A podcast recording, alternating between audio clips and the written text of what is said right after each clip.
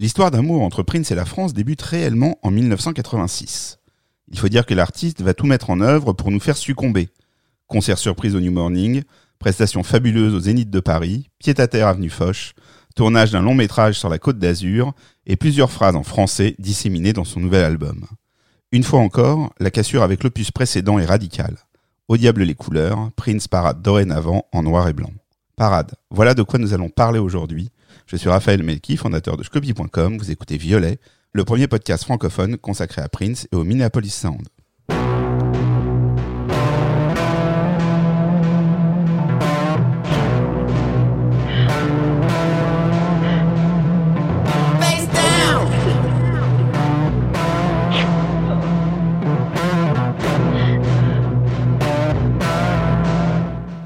Bonjour messieurs. Bonjour. Bonjour. Je suis ravi de vous retrouver, Pierre Jacquet, pour nous parler.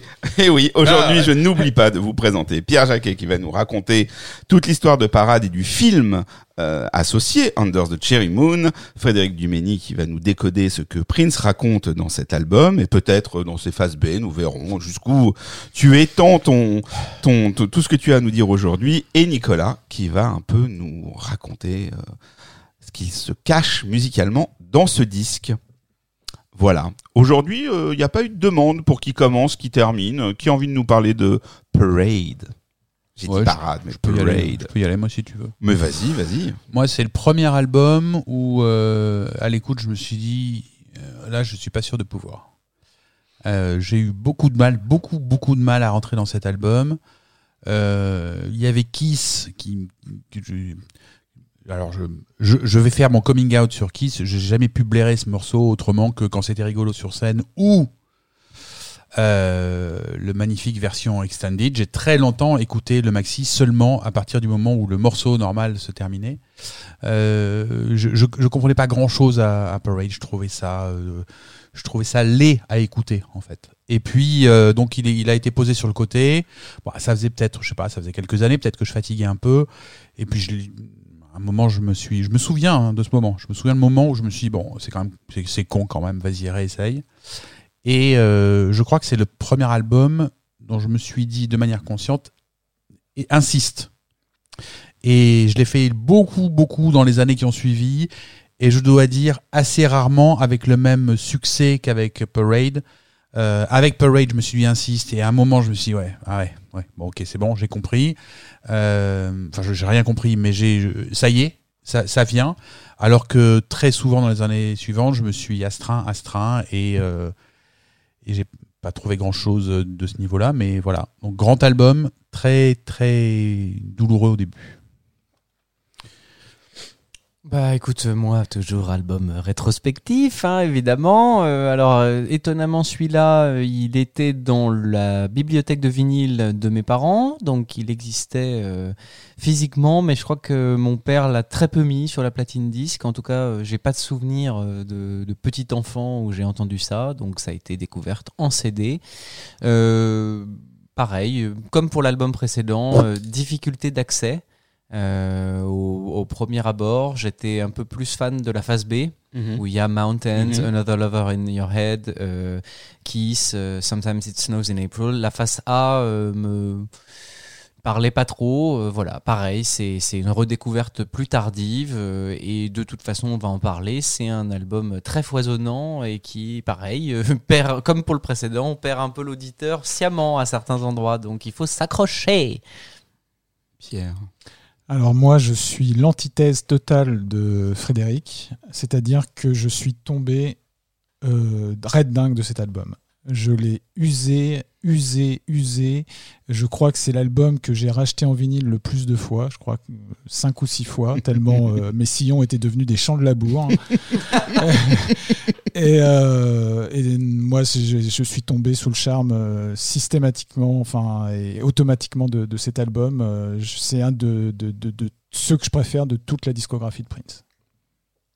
Intéressant. Bah, je ne suis Et toi, Raphaël Eh ben, Belki Je ne suis pas ami avec Frédéric pour rien. Je suis passé à côté de Kiss, mais alors d'une manière, mais Mais Intersidéral, c'est pas un single que j'ai attendu. J'ai vu ce clip passer aussi sur TV6.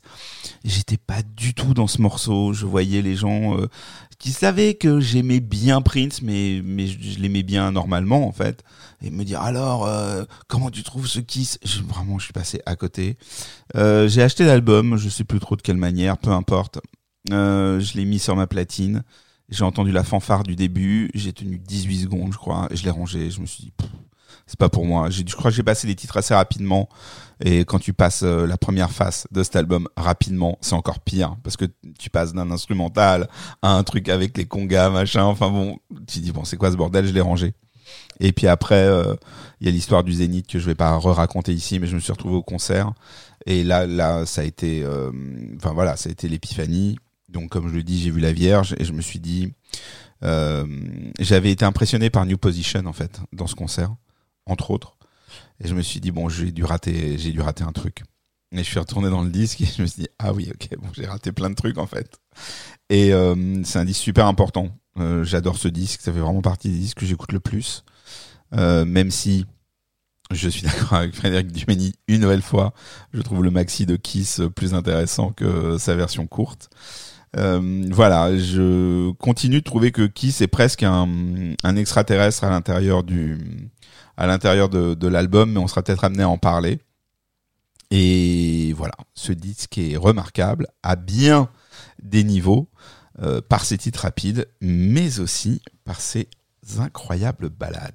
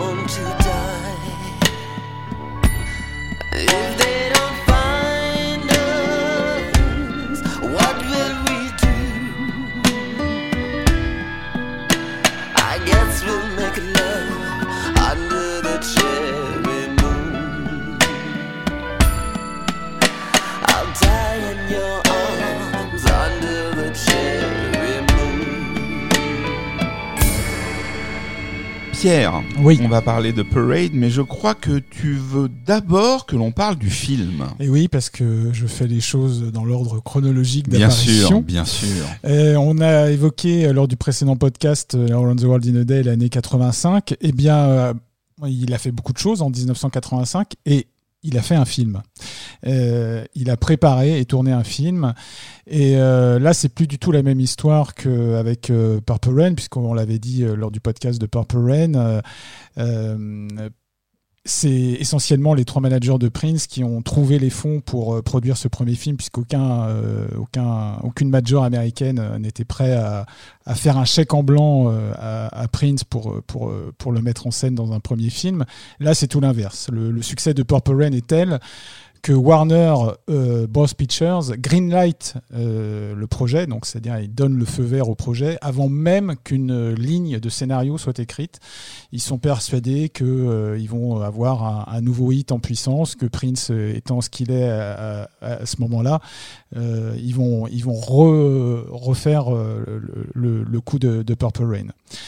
Et donc Prince effectivement pense d'abord à tourner son film en Floride.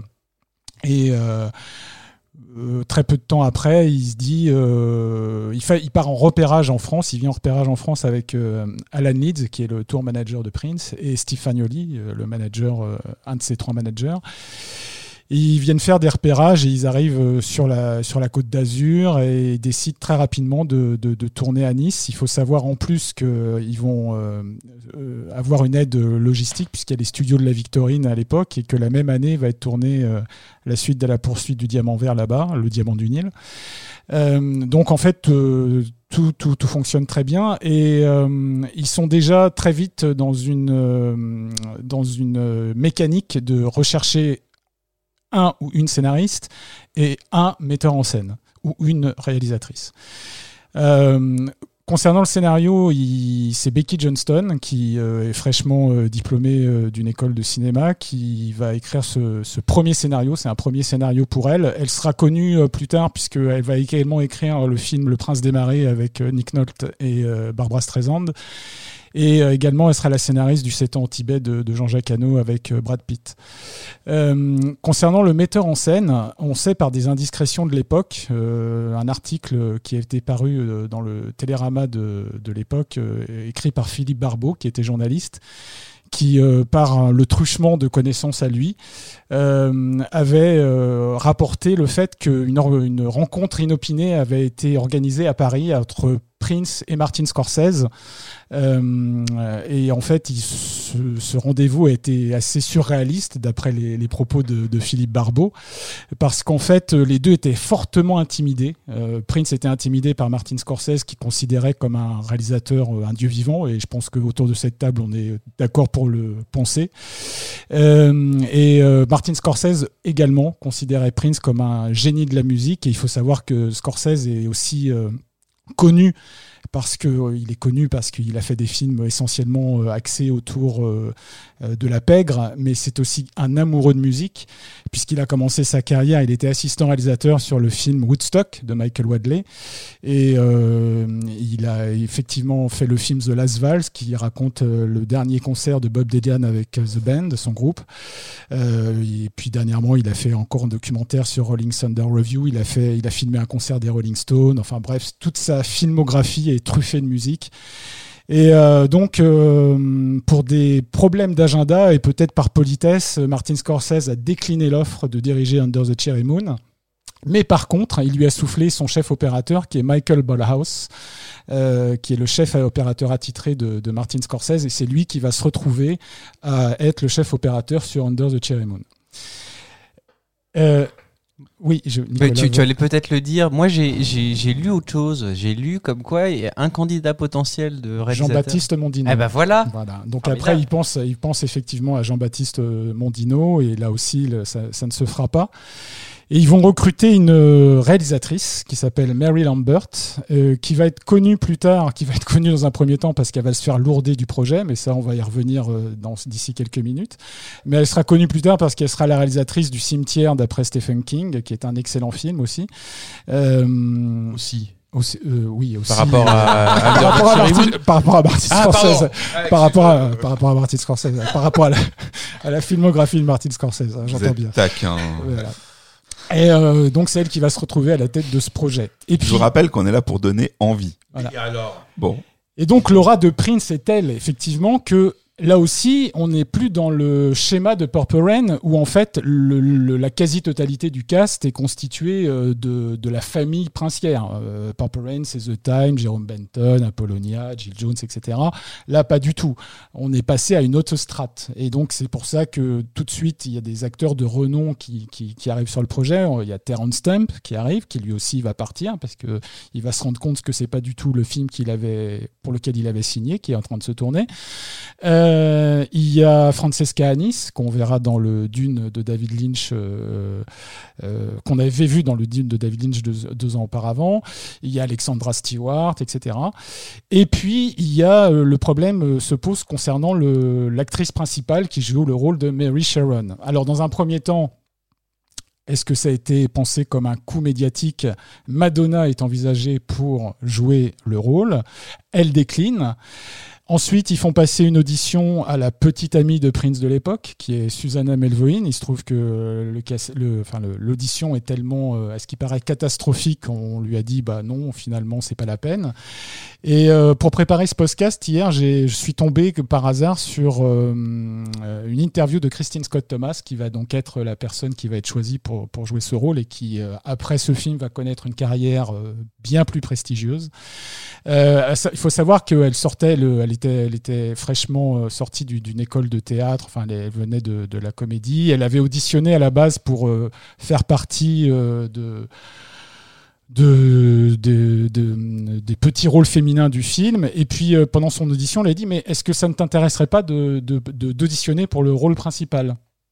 Donc, est-ce que, tu, que tu serais prêt à venir à 6 heures Prince veut te, veut te rencontrer.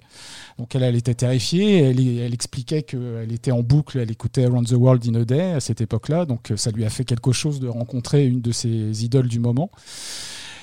Elle va, euh, elle va, elle va, elle va décrocher le rôle et, voilà. Donc le, le film est lancé. Le film est lancé, mais il va pas très bien se passer. Si je peux euh, faire un, un court intermède, j'ai une anecdote personnelle avec Christine Scott Thomas, euh, qui, qui n'apporte rien à cette histoire, mais qui, qui, qui apporte un peu de vie, j'espère. Oui, oui, on aime beaucoup les Euh, anecdotes personnelles. Il y a une dizaine d'années, je rentre de Londres en Eurostar. Euh, et euh, je suis assis à côté de Christine Scott Thomas, qui se rend donc de Londres à Paris. Bon, euh, elle est plongée dans un livre, euh, machin. Donc, et puis à un moment, je sais pas, elle, elle semble un peu plus distraite. son- son- son- donc nos regards se croisent et là, je commence à euh, lui dire bonjour. Voilà, je, je vais pas dans le j'aime beaucoup ce que vous faites, mais en gros, bon, voilà, je vais sentir que je l'ai reconnu, tout ça. On commence à discuter de manière assez sympathique sur tout et rien. euh, euh, voilà, c'est très cordial. Et puis à un moment, euh, elle me dit mais comment vous et je me mets à là je dis bah je j'aime beaucoup ce que fait Prince, donc je vous ai euh, vu la première fois dans ce film-là. Et là, elle me regarde, elle fait Oh no, not again. Elle se lève et elle est allée s'asseoir à l'autre bout du wagon et elle m'a plus parlé du tout. Alors, si je peux rebondir sur ton anecdote, il faut savoir que l'interview que j'ai vue hier, pour rebondir sur ton anecdote, il faut savoir que l'interview que j'ai vue hier d'Anne, en fait, ça se finit, l'interview, elle se retrouve à Sheridan dans le Wyoming pour la pour l'avant-première du film. Donc on, on, on y reviendra aussi plus tard dans le podcast. Et le film se termine. Elle, elle, elle avait assisté à l'avant-première. Il y avait sa mère à côté d'elle. Et la projection se termine. Sa mère lui pose la main sur le, le genou. Elle regarde sa fille. Elle fait "Ne t'inquiète pas, ma fille. Le prochain sera meilleur." Donc euh, voilà, c'est comme ça que ça s'est fini. Euh, Oui, elle a pas, elle, elle aimait pas trop qu'on lui rappelle euh, ce film. Et elle a été même assez sévère jusqu'au décès de Prince, oui. où elle a baissé sa garde et où on- elle a fait deux trois photos rigolotes et où bon, elle a, elle s'est un peu plus calmée sur le sujet.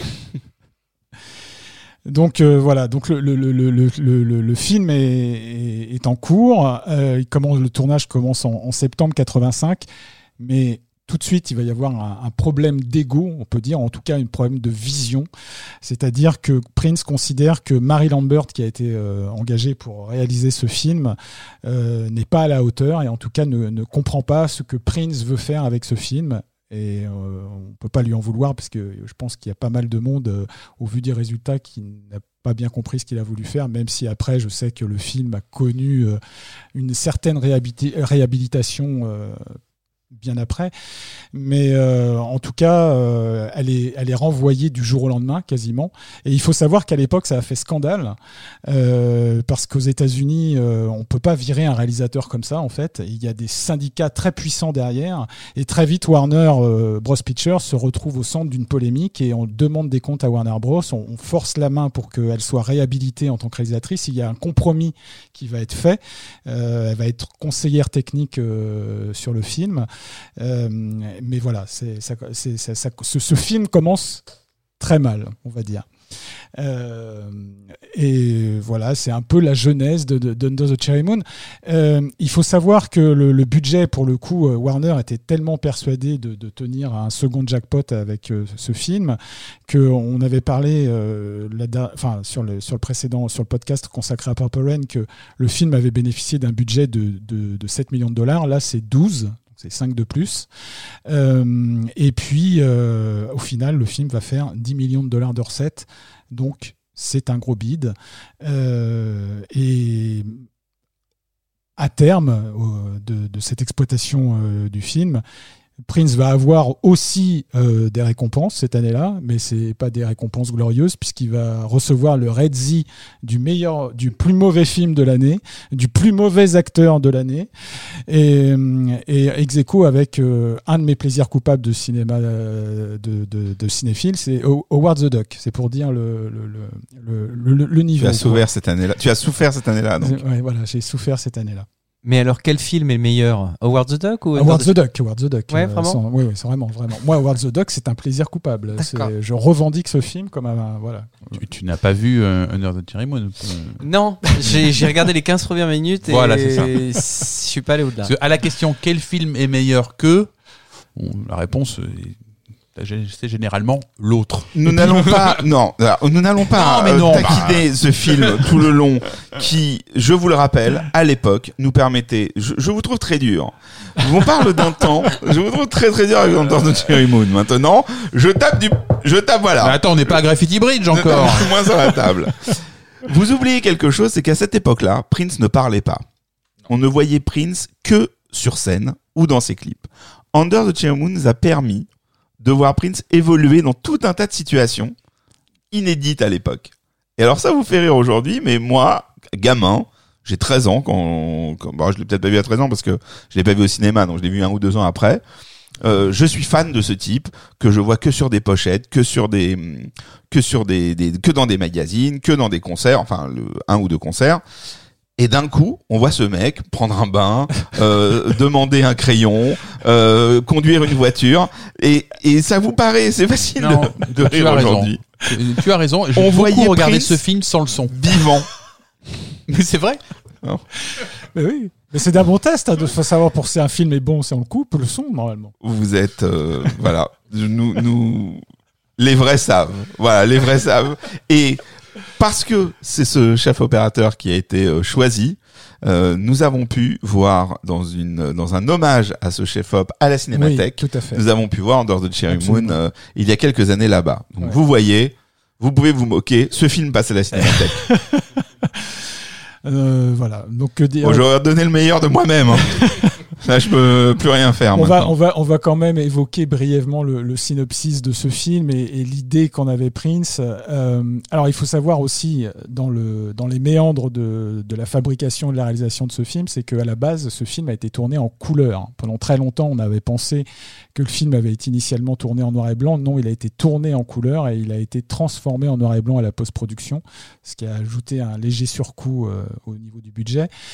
Euh, Prince avait dans l'idée effectivement de rendre hommage, si on peut dire, à une certaine idée du cinéma hollywoodien des années 30-40, une espèce de romance euh, qui euh, donc l'histoire d'un gigolo en fait qui euh, qui, qui butine euh, et qui drague euh, tout ce qui toutes les toutes les belles femmes de la Côte d'Azur euh, avec son compagnon Tricky euh, qui est interprété par Jerome Benton pour essayer de, de surtout de, de profiter de leur argent jusqu'au jour où il va tomber sur une, une héritière, une riche héritière, une jeune mais belle héritière qui s'appelle Mary Sharon. Et là, il va être pris à son propre piège, il va en tomber éperdument amoureux, ce qui n'est pas du tout euh, vu d'un bon œil par euh, le père tout-puissant de Mary Sharon, qui est l'antagoniste euh, principal du film. Voilà. Vous voyez, c'est romantique, c'est une belle histoire d'amour. Qu'est-ce que. Ouais. On dirait presque un, Un bon film. un scénario de, de film sur Netflix. Voilà. Alors, il y, y a une anecdote très drôle aussi. Euh, c'est que j'en m'en réfère toujours à cette interview qui est vraiment riche d'enseignements. C'est toujours cette fameuse interview euh, qu'il donne à Neil Carlen en, en 85. Euh, et il a revu Neil Carlen après, euh, après coup, entre Under the Cherry Moon et Graffiti Bridge. Alors, je vais pas faire du mauvais esprit, mais à un moment, Neil Carlen euh, demande à Prince, mais enfin, Prince dit à, Neil Carlen qu'en fait, il, il a compris une chose en réalisant Under the Cherry Moon, c'est qu'on ne peut pas faire un film comme on, comme on écrit une chanson. Euh, je pense qu'il n'a pas très bien retenu la leçon pour Graffiti Bridge, mais euh, ça, c'est une autre histoire. C'est une autre histoire. Voilà. Bon, alors ce film se fait. euh, il sort à quel moment? Il sort.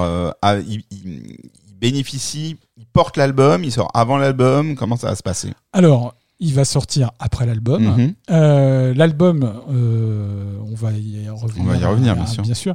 Euh, il sort après l'album. Il est donc, comme on l'a dit, l'avant-première a lieu dans, à Sheridan, dans le Wyoming. Alors, Un euh, concours est organisé avec un MTV. concours est, organisé avec, euh, avec MTV où on a la possibilité de passer euh, une soirée le- de, avec Prince, c'est-à-dire assister avec Prince au lancement de l'avant-première du film, assister au concert qui aura lieu après pour euh, la promotion, etc. Et cette, cette, cette personne qui gagne s'appelle Lisa Barber. Et alors, manque de bol, c'est pas du tout une fan de Prince, c'est une fan de Motley Crue. Mais elle accepte volontiers de, de, de passer la soirée avec Prince. Et, et il faut savoir, chose très intéressante, on a appris récemment que l'actrice Elizabeth Banks euh, va, Interprété. réali- va interpréter Elisa Barber et va réaliser un film sur ce, ce, ce moment de la vie de, de Prince. Et On a hâte. on a hâte, on a très Mais- hâte. On peut se demander ce que ça va donner, mais Et on a 100 très hâte. personnes qui jouent Prince, je crois, c'est ça, hein? Si j'ai bien, lu- Oui, si j'ai 100 bien lu. 100 personnes C'est l'histoire de son point de vue à elle, mais Voilà. euh, euh, du coup, Bruno Mars peut pas, pourra pas jouer le rôle. Quoi. Alors, il faut savoir quand même que ça. Il est taquin aujourd'hui. Il faut savoir que cette avant-première, elle est un peu euh, surréaliste, un peu comme ce film en fait, parce qu'il faut, faut recadrer un peu. Hein. Sheridan dans le Wyoming, c'est un peu le, un peu le, berceau des rednecks et des cowboys. Hein. D'ailleurs, euh, euh, lorsqu'il y a eu une émission spéciale MTV à ce sujet, euh, ils ont interviewé un cowboy euh, de Sheridan qui dit Prince, Prince, tout le monde en a après Prince en ce moment. La prochaine fois que j'achète un cheval, je l'appelle Prince, c'est véridique. Hein. Donc voilà, c'est très drôle. Et voilà, et, le film se, crachera monumentalement au box-office. C'est un, c'est un four. Mais les fans sauront l'apprécier.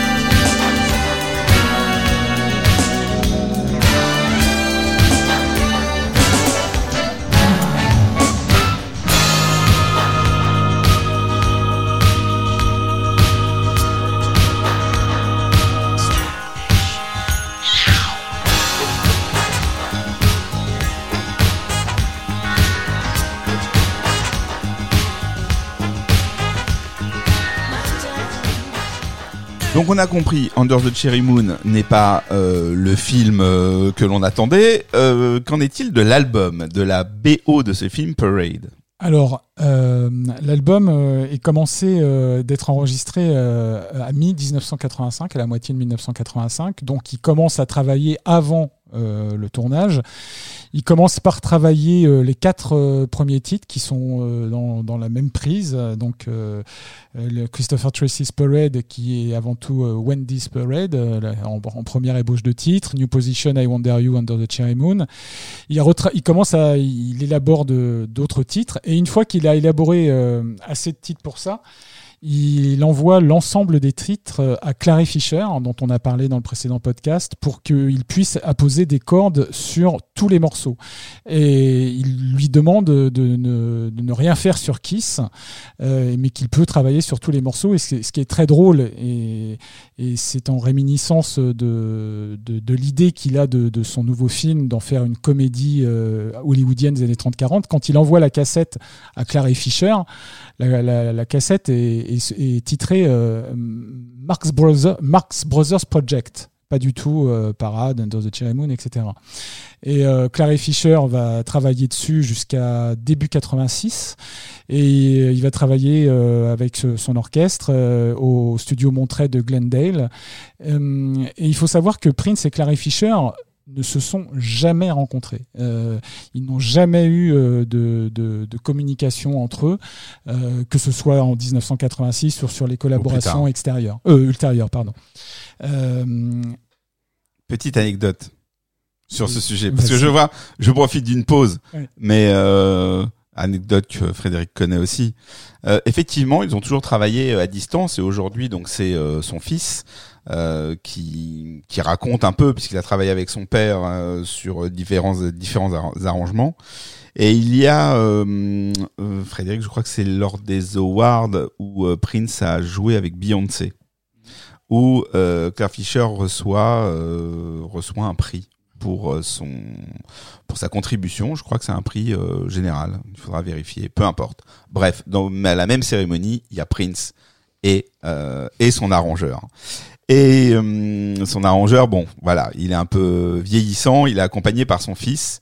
Et au moment où il quitte la scène et où ils sont en coulisses, il y a Prince qui arrive. Et donc euh, le fils voit, euh, accompagne son père et voit Prince arriver. Et hein, pendant un instant, il se dit, euh, il faut que je les présente. C'est pas possible qu'il y ait une telle collaboration et que ça ne se fasse pas. Prince avance, il a un regard, euh, il croise le regard avec son fils, et à ce moment-là, euh, il se dit, non, finalement, pour la légende et pour toute cette histoire, elle est peut-être beaucoup plus belle euh, du fait qu'ils ne se soient jamais rencontrés. Et donc, ils se sont croisés dans un couloir euh, lors d'une cérémonie, mais effectivement, ils ne se sont jamais parlé. Et moi, je vais rajouter un truc parce que j'ai trouvé un bout de- d'interview de, de Clary Fisher à ce sujet. Alors, j'espère ne pas empiéter sur des plates-bandes. hein. vas-y, vas-y, vas-y. Mais je trouve ça, je trouve ça génial. Alors quand il, quand Clary Fisher parle de la collaboration avec Prince, il dit Prince est intelligent, il n'interfère jamais lorsque je travaille pour lui et je ne l'ai jamais rencontré en personne. Il m'envoie des mémos et nous parlons au téléphone. Une fois, je lui ai envoyé mon CD qui avait gagné le Grammy Award du euh, Best Jazz euh, Album ou je sais pas quoi. Et ben les personnes présentes au moment où Prince a reçu par courrier le CD lui ont dit que lorsqu'il a, lorsqu'il a sorti le disque de la pochette, Prince aurait détourné le regard en disant Je ne veux pas savoir à quoi il ressemble. Oui, cette anecdote est vraie. C'est- Cette anecdote est aussi racontée Ouais. par le fils de Claire Fisher dans la, la conférence où il racontait l'anecdote précédente. Tout ça est vrai. Et ouais. Et donc du coup, euh, Claire, Clary Fisher euh, ajoute Prince ne veut pas me rencontrer parce qu'il sait que dès qu'il entrera dans un studio, il commencera à intervenir en bon contre le fric qu'il est. Il est rare qu'une personne avec un ego aussi fort se rende compte que moi aussi j'ai un ego. Voilà, ouais, c'est tout à fait vrai. C'est tout, tout ce que tout ce qui a été dit là, que ce soit Raphaël ou toi, c'est absolument vrai. Se- c'est- ça fait partie de cette Belle légende. relation. Ouais. Ouais. Je vais, je vais parler euh, de deux choses sur l'album qui me semblent un peu essentielles, euh, en tout cas marquantes sur euh, la fabrication de cet album, hormis la collaboration avec Clary Fisher, qui est magnifique. Euh, Il y a d'abord euh, le morceau Kiss. Euh, qui, euh, dont il faut parler, puisqu'en fait, à la base, Kiss, c'est une espèce de démo euh, blues de Prince, euh, qu'il donne à Mazzarati. Alors Mazzarati, on n'en a pas encore euh, évoqué, euh, on ne les a pas encore évoqués, et, c'est normal puisque c'est le projet de 1986 sur Paisley Park Records. C'est une espèce de groupe un peu, on peut dire, entre le hard et le funk, si on doit catégoriser un peu ce que c'est, avec euh, en- avec deux personnes à- qui, qui vont chapeauter un peu le, le- le projet. Euh, c'est euh, David Z, qui est le frère de Bobby Z, qui est arrangeur aussi pour Prince. Et euh, Je rappelle rapidement que Bobby Z est le batteur de le- Revolution. Voilà. Bobby Z, voilà, tout à fait. Et euh, Brodmark, le bassiste de The Revolution. Et euh, donc, euh, ce qu'il y a, de bien, c'est qu'en fait, ils enregistrent Mazzarati et Prince chacun de leur côté euh, dans, le, même studio. Et puis, Prince réécoute ce que, David Z et Brodmark ont fait de cette démo initiale. Et là, il dit euh, Mais non, là, les gars, c'est pas possible, je vais pas pouvoir vous laisser ce titre-là. Donc je vais le reprendre et puis c'est moi qui vais euh, qui vais l'interpréter et voilà c'est la légende de- du, du morceau de Kiss. Il va enlever la basse encore une fois et, et, euh, il va enlever un solo de guitare. Il y avait un solo de guitare euh, un peu hard sur le sur le sur le disque et il, il va l'enlever aussi et il va garder tout le reste et il va poser sa voix et ça va donner le morceau. Je me souviens de Bronmark qui raconte euh, comment ça s'est passé. Euh, et qui dit voilà on est en studio on est en train de retravailler ce morceau et puis on sent qu'on sent- on sent qu'on tient un truc. Euh, et on, on- à ce moment-là on pense que Prince n'est pas dans l'immeuble. Alors on joue on y va quoi.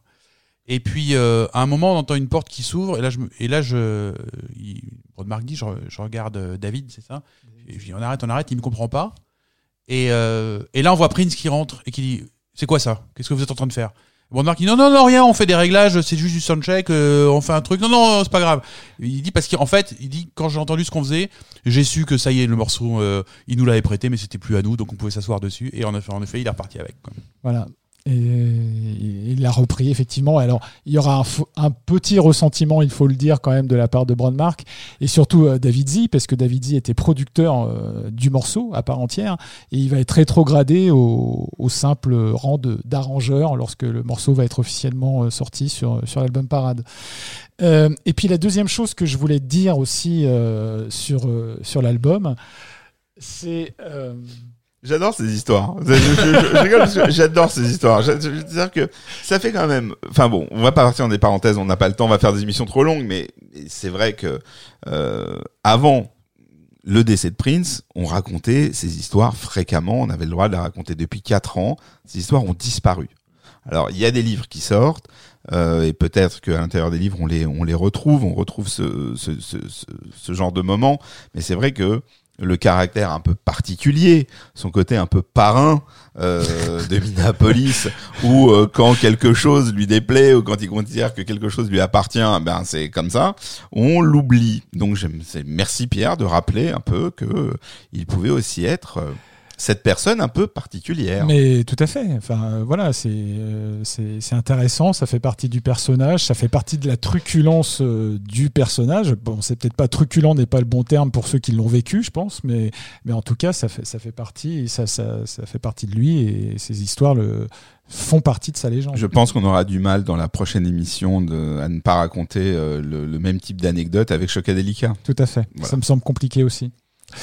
Euh, Mais, mais alors, étonnamment, euh, de ce que j'ai lu aussi, euh, bon, il y a eu ce petit ressentiment, mais finalement, euh, il a eu du mal à placer Kiss en single, le, le, le Sur Prince, auprès de Warner Brothers, au départ. Oui, oui, bah, euh, de la, à peu près, de- je pense, parce que effectivement, pour eux, c'était complètement euh, dé- décharné, on peut le dire, ce morceau. Bah, c'est ça, mais alors il paraît que Brown Mark, en fait, en entendant le, le- la déception de Warner Brothers sur le choix de Kiss en tant que single, il a été beau joueur quand même, parce que lui, même s'il s'était fait déposséder Oui, oui, de sa chanson, il a dit euh, bah ouais, bah quand même, ils ont pas compris le potentiel du truc. euh. Mais- Ouais, mais de toute façon, l'histoire de Prince, elle est, elle est, euh, elle est truffée aussi de, beaux joueurs, parce que euh, on sait pertinemment que Prince a, crédité des, ses musiciens sur des morceaux où ils n'avaient pas participé, et inversement, il décréditait des musiciens sur des morceaux euh, sur lesquels ils avaient participé.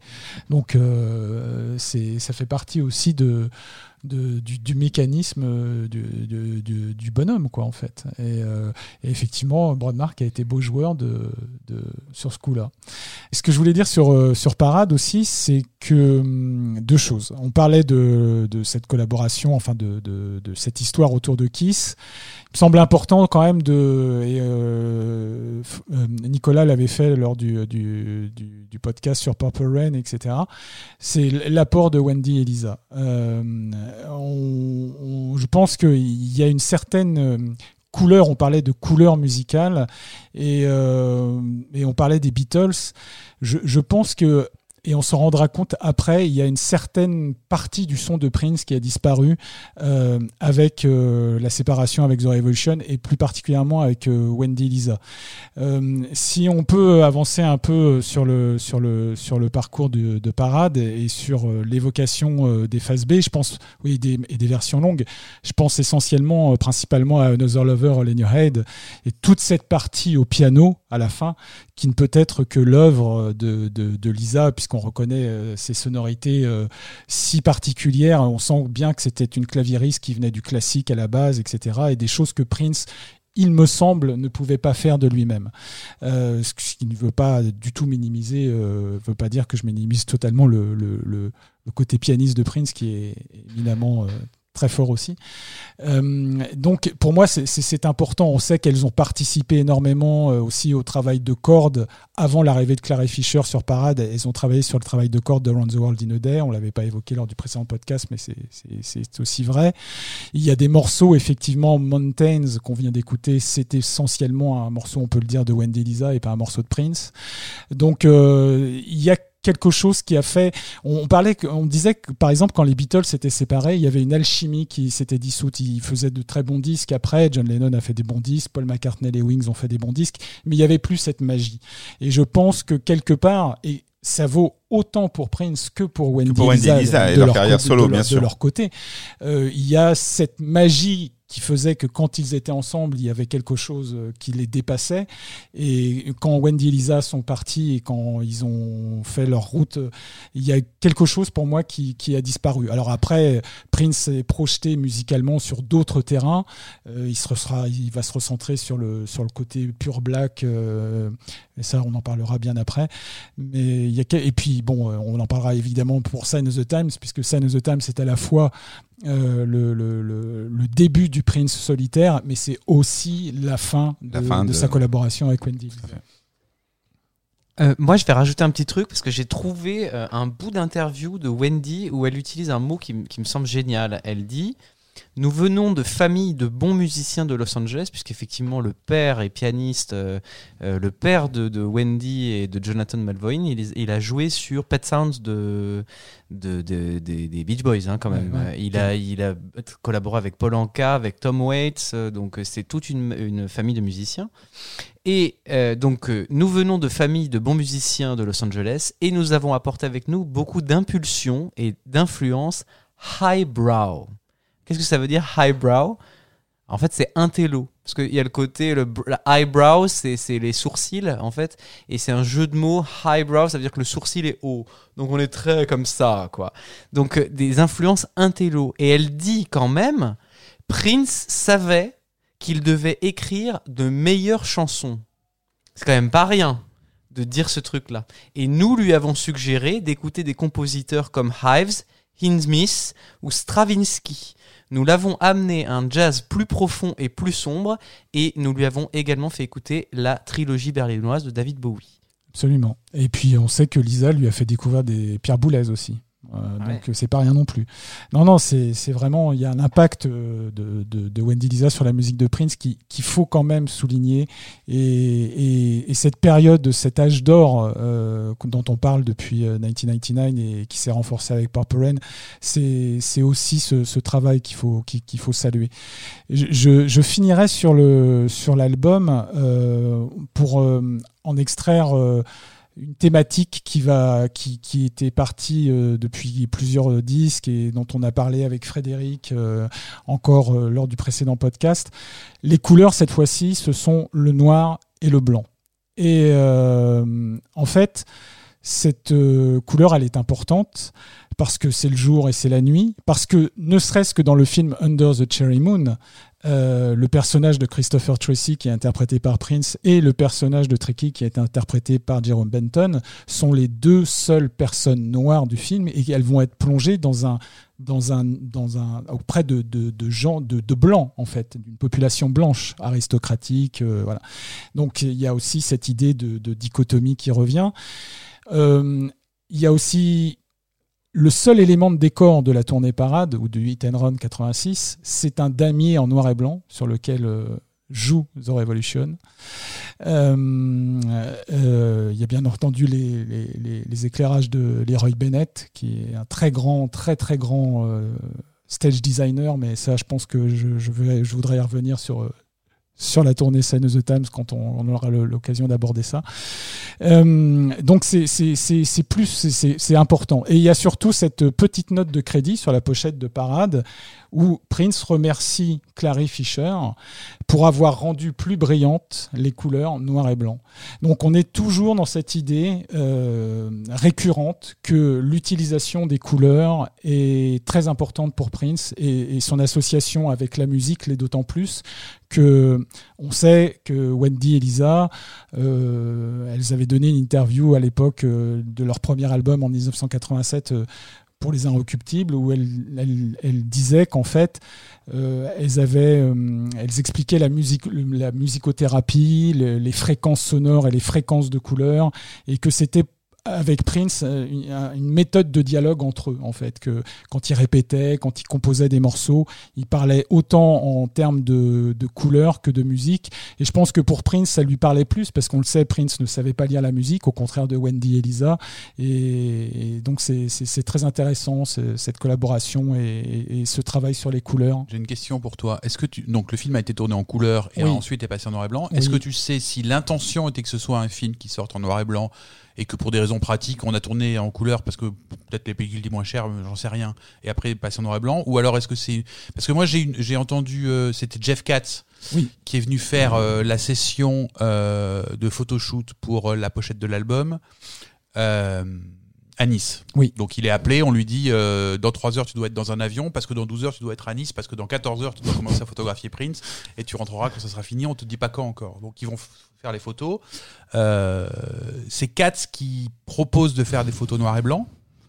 Euh, et quand Prince voit les, les épreuves, il va voir la prod et il dit je veux que mon film ressemble à ça. Voilà. Et la question que je me pose, c'est est-ce que c'est à ce moment-là qu'il décide que c'est du noir et blanc, je- ou alors est-ce qu'il il dit c'est ce type de noir et blanc Moi, que je, je pense que je pense qu'à un moment, de toute façon, initialement, il ne pensait pas aux couleurs noir et blanc. Je pense que c'est au fur et à mesure où euh, il a travaillé l'album, où il a commencé à travailler l'album, le fait qu'il ait envoyé la cassette euh, de travail pour Clary Fisher et qu'il ait reçu ce qu'il lui avait fait. Euh, Effectivement, l'épisode avec Jeff Katz sur euh, les prises photographiques. Il faut signaler que Jeff Katz, ça va être son photographe officiel jusqu'à la tournée Love Sexy, même s'il revient après dans les années 90. Mais je considère que c'est sans doute l'un de ses plus beaux photographes. Et euh, je pense que c'est lié en fait. Je pense que c'est un cheminement en cours qui a fait que, oui, à, à terme, le film, l'album était placé sous le sceau du noir et blanc. Mais je pense pas que ce soit euh, une idée initiale en fait de la part de Prince. C'est intéressant parce que pour- de la même manière que pour Wendy et Lisa, ça tend à montrer que malgré son ego euh, surdimensionné, euh, sa conviction euh, qu'il a un destin et que et qu'il est un génie, je pense que je pense qu'il, je sais pas, mais j'imagine qu'il le pense. euh, il a quand même cette capacité à euh, quand il y a quelque chose qui arrive de l'extérieur qui éventuellement peut prendre du sens pour lui, à pas le laisser passer Absolument. D'un coup ça devient son idée, j'imagine. Mais en tout cas, euh, il le prend et il en fait même parfois un, élément central, comme pour Around the World in a Day, de ce qu'on racontait, que au départ euh, c'est pas un morceau de lui, puis finalement ça devient le concept de son album. Là, le noir et blanc, finalement, ça serait pas lui, mais ça devient central et, également central dans la manière dont il va construire le, le propos. Donc c'est intéressant ce côté euh, ramasse-miettes. Oui, tout à fait. Et puis il y a plein de, il y a plein de, il y a plein de témoignages témoignages euh, quand on leur demande de ceux qui ont collaboré avec Prince, que ce soit des musiciens, des ingénieurs du son, enfin bref, tous ceux qui ont travaillé, même euh, en fait, tous, ils ont cette euh, ce- ce- ce- ce- cette déclaration un peu commune qui est de dire Prince a cette capacité à très vite capter ce qu'il peut retirer d'intéressant pour lui euh, et de le remodeler à sa, à- à sa manière et, et ce qui en fait sa vision à terme, sa vision artistique. Et euh, voilà, donc euh, c'était c'était Parade et c'était Under the Cherry Moon. Et c'était une belle histoire. Oui, c'était une belle histoire. Est-ce qu'on peut quand même, sur cet album et ce film, aborder rapidement les différents singles Parce qu'on a parlé de Oui. Kiss, mais il y a quand même... euh, et de, de la version longue de Another Lover in Your Head. Donc c'est vrai que ce sont des maxi un peu particuliers parce qu'on est dans, dans l'époque des remixes euh, pour les, les, les stars et les icônes Warner et autres euh, à ce moment-là. Et Prince propose quelque chose de complètement différent avec des versions euh, qui semblent complètes. On a l'impression que en fait, on a les vraies versions des titres et que l'album est composé que d'édits de, de ces morceaux, Mm. euh, que sont donc Kiss Mountains et Another Lover All in Your Head. Et en plus, on a de nouveau des phases B euh, inédites, là aussi, euh, par rapport aux 45 tours qui existaient en version longue. Oui, tout à fait. Alors, euh, il continue effectivement de, tracer ce sillon qui fait que c'est encore une fois passionnant. Je veux dire, quand on écoute, quand, quand on écoute les versions longues de Mountains, Another Lover All in Your Head, on a l'impression de découvrir le morceau. Alors qu'on le connaît puisque c'est celui qui est sur l'album. Et en fin de compte, non, parce que il rallonge la sauce et il, nous emmène encore dans des univers euh, insoupçonnés qu'on on n'aurait pas pu euh, imaginer lorsqu'on écoute les morceaux. Et effectivement, sur les phases B, il y a donc Love Harmony qui va se retrouver sur la phase B de Kiss. Kiss, euh, je je l'ai pas dit, mais Kiss va faire, a fait aussi l'objet d'une version longue qui sera jouée en live comme le prouve le, le- le concert de Détroit. Euh, il, il y a Alexa de Paris euh, sur la B de Mountains. Euh, voilà. déjà... euh, Et Il y a, puis, il y a- il y a Erotic City, Erotic non, City qui revient. oui, non avec revient. euh, qui revient avec Ouais. euh, Mm, Girls and Boys. Ouais, tout à fait. Et oui, et, et oui, chose intéressante à signaler, c'est que pour les deux derniers singles de l'album, qui sont euh, Girls and Boys et euh, Another Lover Your Head, sur Girls and Boys, il y a, sur la version maxi, il y a Erotic City et Under the Cherry Moon, le morceau. Et sur Another Lover Your Head, euh, en face B, c'est Girls and Boys. Donc euh, à la fois c'est un tournant parce que, enfin c'est une continuité parce qu'il y a des inédits encore en phase B, mais c'est aussi un mini tournant parce que il y a des morceaux qu'on connaissait qui sont aussi des phases B. Et ça c'est la première fois depuis depuis 1999 que ça arrive. Et la pochette de Girls and Boys est en couleur. Est en couleur. Alors absolument. que tout le reste est en noir et blanc. Tout à fait. La, la pochette de Mountains, la Est photo en est en noir et blanc. mais le titrage est en rouge, Tout à fait. alors que tout le reste est noir et blanc partout. Kiss euh, pareil, la photo ouais. est en noir et blanc. Ouais. Euh, Et donc il y a voilà. Girls and Boys au milieu qui est un. si Et Another, live, et.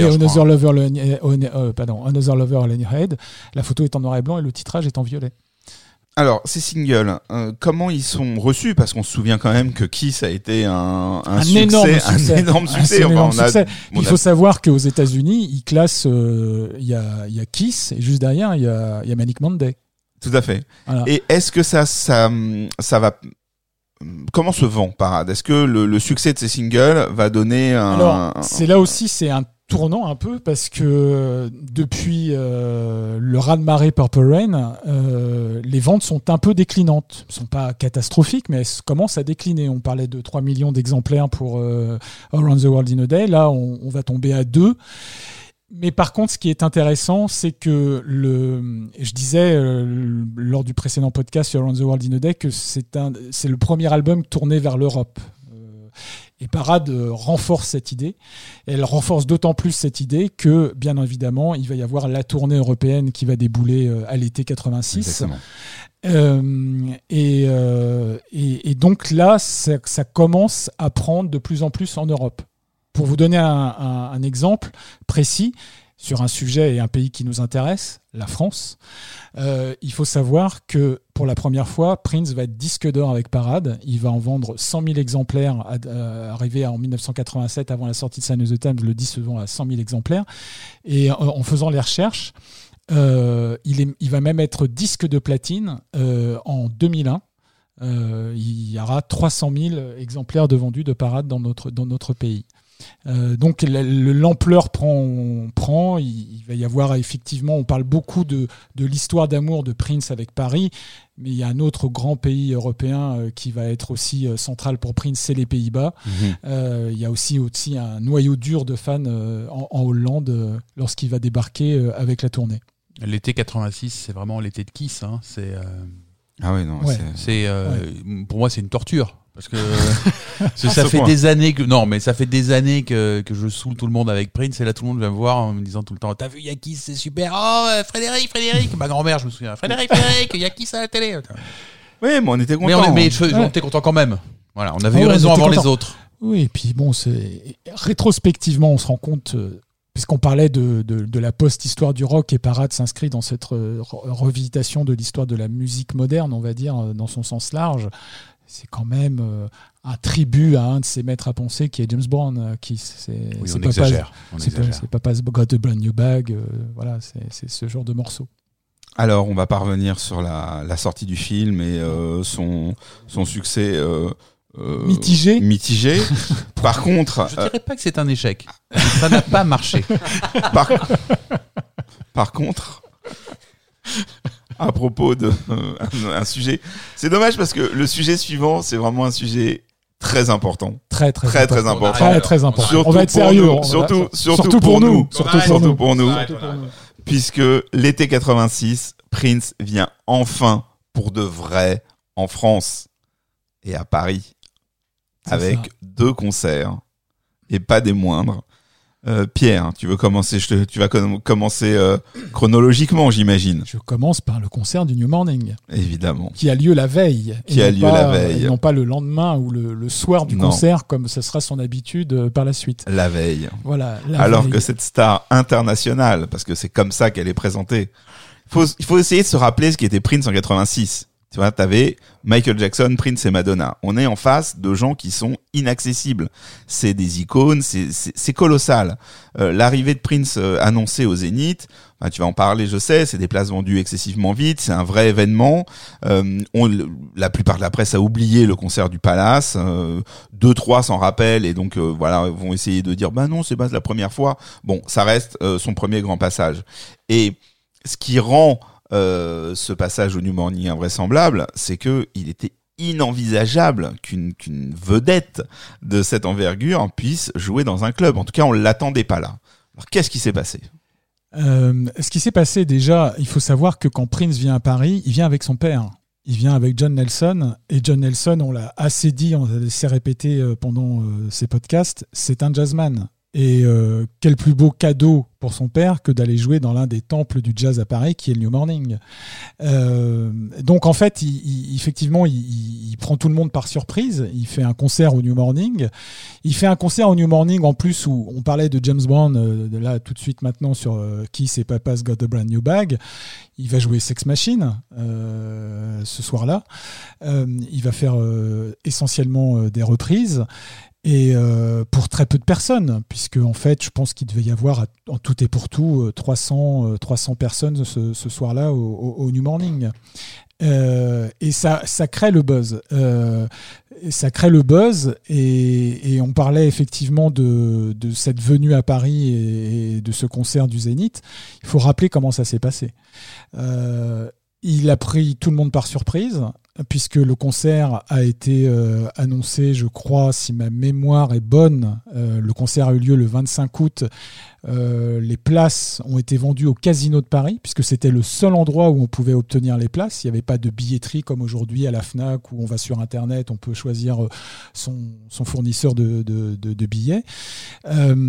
Ça a été vendu en une heure de temps, quasiment. Je veux dire 6000 places. Et surtout, quand on, quand on est venu, nous, euh, alors après, il y a toute la légende de- du, billet au marché noir, puisque euh, il y, a- eu des places vendues à 5000 francs de euh, à, niveau, à ce niveau-là, 5000 francs de l'époque. hein. donc euh, à peu près euh, 1000 euros, on va dire. euh, 1000 de nos euros. Et puis surtout, quand on rentre à l'intérieur de- du Zénith, on se rend compte que tout Paris est là. Enfin tout le Paris, tout le Gotha en fait. Il y a toute une partie centrale euh, dans les gradins où en fait euh, il y a un ministre euh, Qui est rentré, Jack Lang est rentré de Grèce. rentré Il a de Grèce. annulé ses vacances. Voilà, il y a- En Grèce. Il y, a, un- il y a un ministre qui est là, il y a, il y a des acteurs, il y a Catherine Deneuve, il y a un président de chaîne, Pierre Lescure, enfin vraiment tout Paris est là quoi. C'est l'événement, c'est c'est the place to be quoi. Il faut y être. D'ailleurs, dans le dans la presse, il y a plus de photos des gens qui, qui se sont rendus au concert que du concert. Voilà, c'est le- ça, c'est ça. Et, euh, et quel concert, quel magnifique concert, quel enfin souvenir euh, que, que, ce, que, que ce concert. Effectivement, c'est. Je pense que, euh, alors, si je peux parler sur un plan strictement personnel, C'est ce qui nous intéresse. Voilà.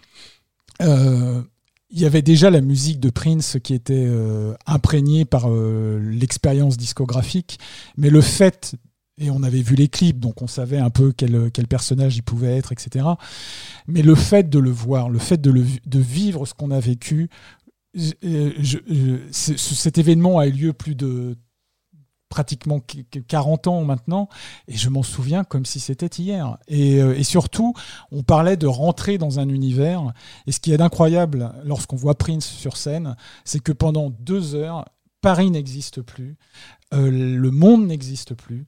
On est avec Prince, on est dans son univers, et ça c'est incroyable. Et, et- et je pense que aucun compte rendu euh, euh, vidéo ou filmique, aussi bon soit-il, je pense euh, au film Sign of the Times, ne peut rendre justice à l'expérience live de Prince si on ne l'a pas vécu.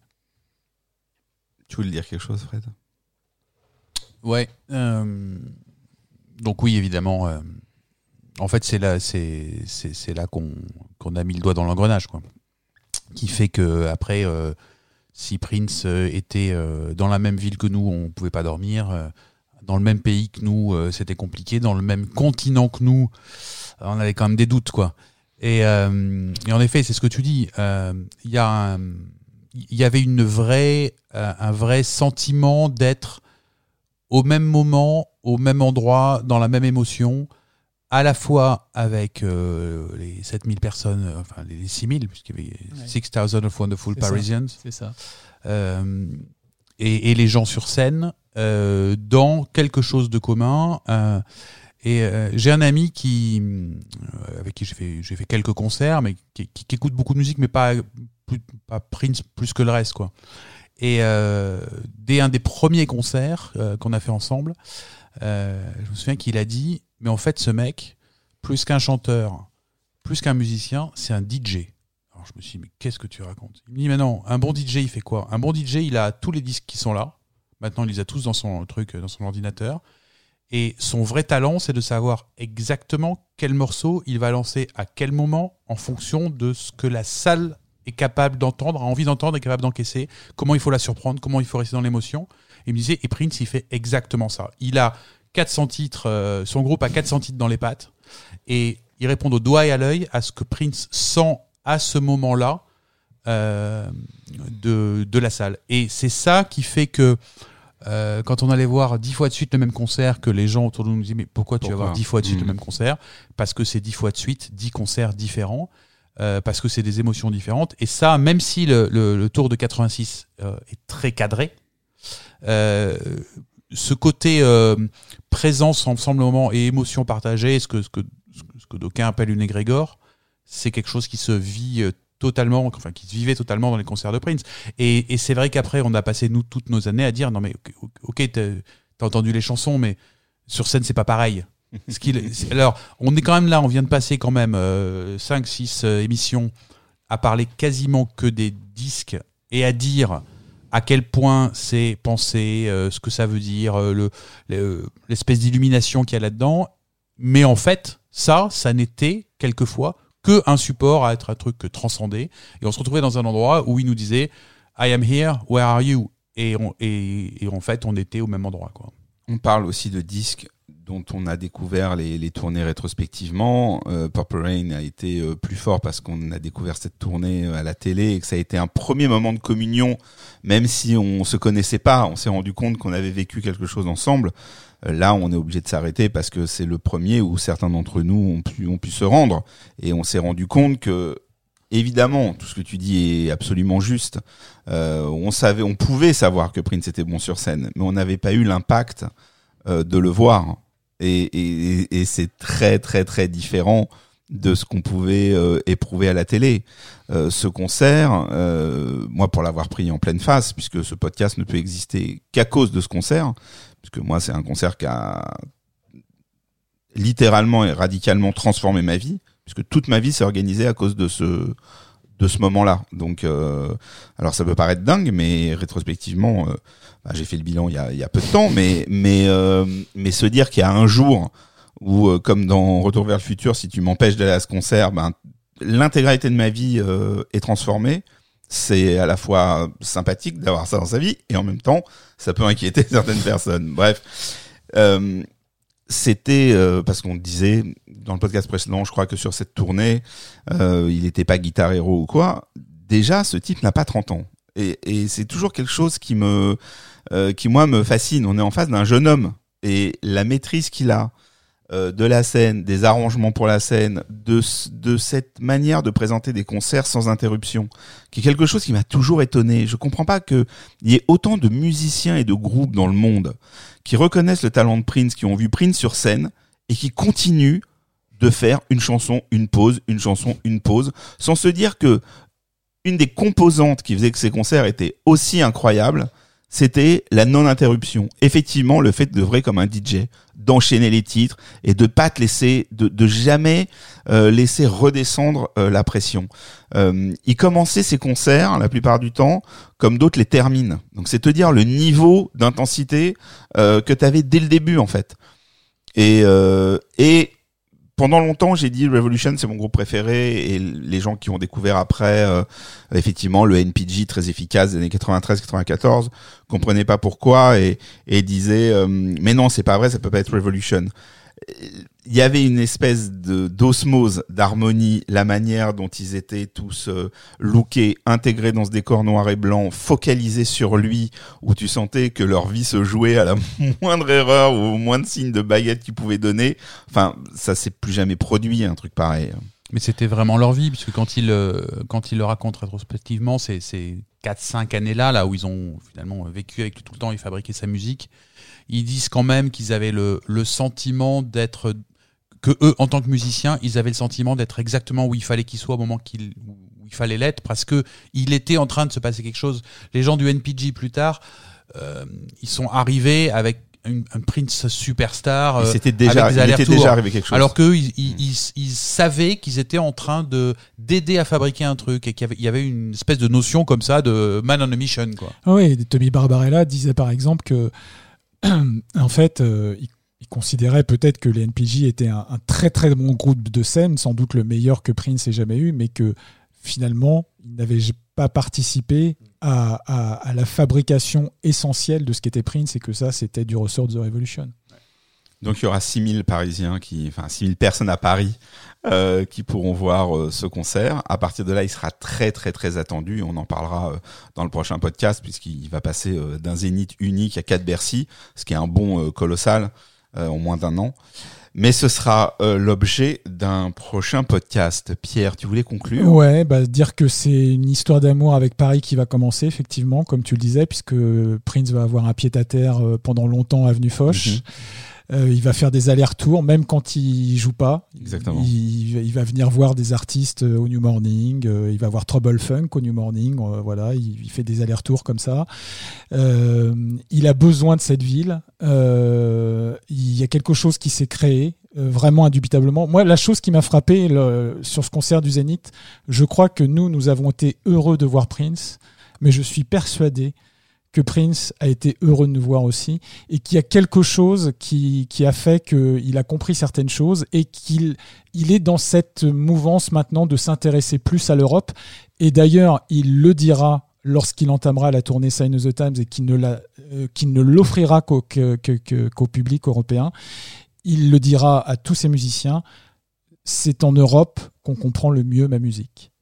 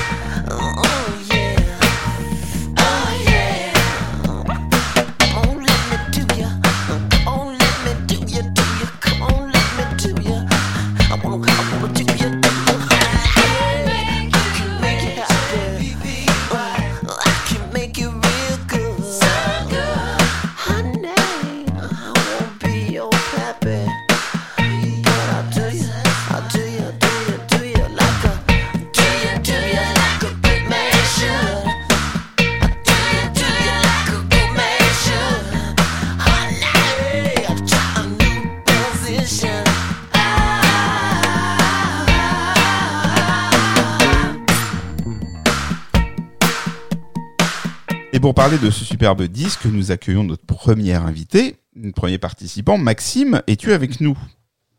Oui, salut à tous. Bonjour, comment vas-tu? Bonjour. Bonjour Maxime. Bonjour, Bah, ça va Maxime. bien. Je passais toute l'après-midi à vous écouter. Superbe après-midi. Ben, tu- Voilà. Écoute, je te remercie. Donc, tu as un peu entendu euh, ce qu'on a dit sur euh, sur cet album et, et, et sur ce film. Euh, pour toi, l'album euh, Parade, il arrive comment dans ta vie et qu'est-ce qu'il représente aujourd'hui pour toi, euh, fan de longue date? Alors, fan de longue date, c'est pas, c'est pas le début de la fanitude, la- enfin, si je peux m'exprimer comme ça. La fanitude arrivera avec Love Sexy. Mais par contre, c'est le déclic, parade. C'est-à-dire que bon, Prince, euh, j'ai, quand Purple Rain sort, j'ai 14 ans. Voilà, c'est un mec du top 50. Bon, il est habillé avec Franck Freluche, tout ça. Euh, franchement, ça me passe carrément au-dessus de la tête. On me compare à Michael Jackson, machin, tout ça. Voilà. Bon. Par contre, je suis, je suis très de, de, fervent de, de, de ciné. Et donc, je suis la, comment, la tournée, la sortie du film. Voilà. Donc, je connais un peu Prince, surtout à cause du film Purple Rain, que j'ai pas vu. Mais bon, j'ai beaucoup lu dessus. Et puis, un jour, euh, euh, voilà, un jour, je regarde Canal+. C'est une émission que présentait Alain Chabat, qui s'appelait 4C+. Un truc a dû durer deux mois, voilà, où il présentait des clips en avant-première.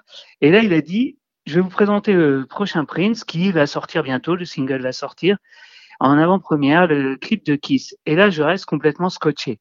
Je dis putain, mais c'est vachement bien ça. Et euh, et puis je commence un peu, donc il y a l'album qui sort et j'entends euh, Girls and Boys. Et là, j'adore. J'adore vraiment Girls and Boys. Euh, j'adore le concept du clip. J'adore euh, voir tout le groupe, de voir tous ces gens. Euh, quand j'avais vu le clip de Prince, j'avais été complètement scotché par la nana qui jouait de la guitare en grimaçant à côté. Je dis mais qui c'est cette nana Tout ça? Bon après j'apprendrai qui c'était. Je la retrouve sur le clip de Girls and Boys avec une autre qui lui ressemble beaucoup. Et puis euh, et puis bon ben j'adore aussi le côté euh, la French Seduction euh, de Marie-France à la fin. Et je suis un peu seul à aimer ça quoi j'ai l'impression que tous mes copains, ils trouvent ça un peu bizarre, cette musique, euh, Girls and Boys, euh, cette rengaine qui se répète, un truc obsessif comme ça, obsédant, voilà. Et donc, euh, bon, bah, je vais quand même chercher l'album, je l'ai en cassette, on, on la prête en cassette, je la copie. Et puis, là aussi, c'est un choc, parce que dès l'ouverture, euh, Christopher Tracy's Parade, j'ai l'impression de voir quelque chose d'immense. C'est-à-dire que moi, à l'époque, j'écoute énormément, et j'écoute toujours énormément de musique de film. Et toutes ces cordes de Claire Fisher, c'est c'est cette ampleur qu'il y a, j'ai l'impression de voir un film, d'avoir une ouverture, euh, une ouverture comme, ouais, comme on a quelquefois dans les anciens films, dans les années 60, on avait l'ouverture avant que le film arrive.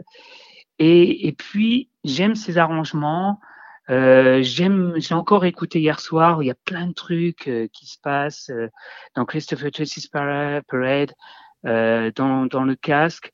Et puis plus l'album avance, plus on a, on a des sonorités bizarres, les, les congas de New Position, une nana qui chante toute seule sur I Wonder You, l'esprit un peu bizarre de Under the Cherry Moon, où vraiment on est dans une balade, c'est pas vraiment amoureux, mais on sent une atmosphère, quelque chose.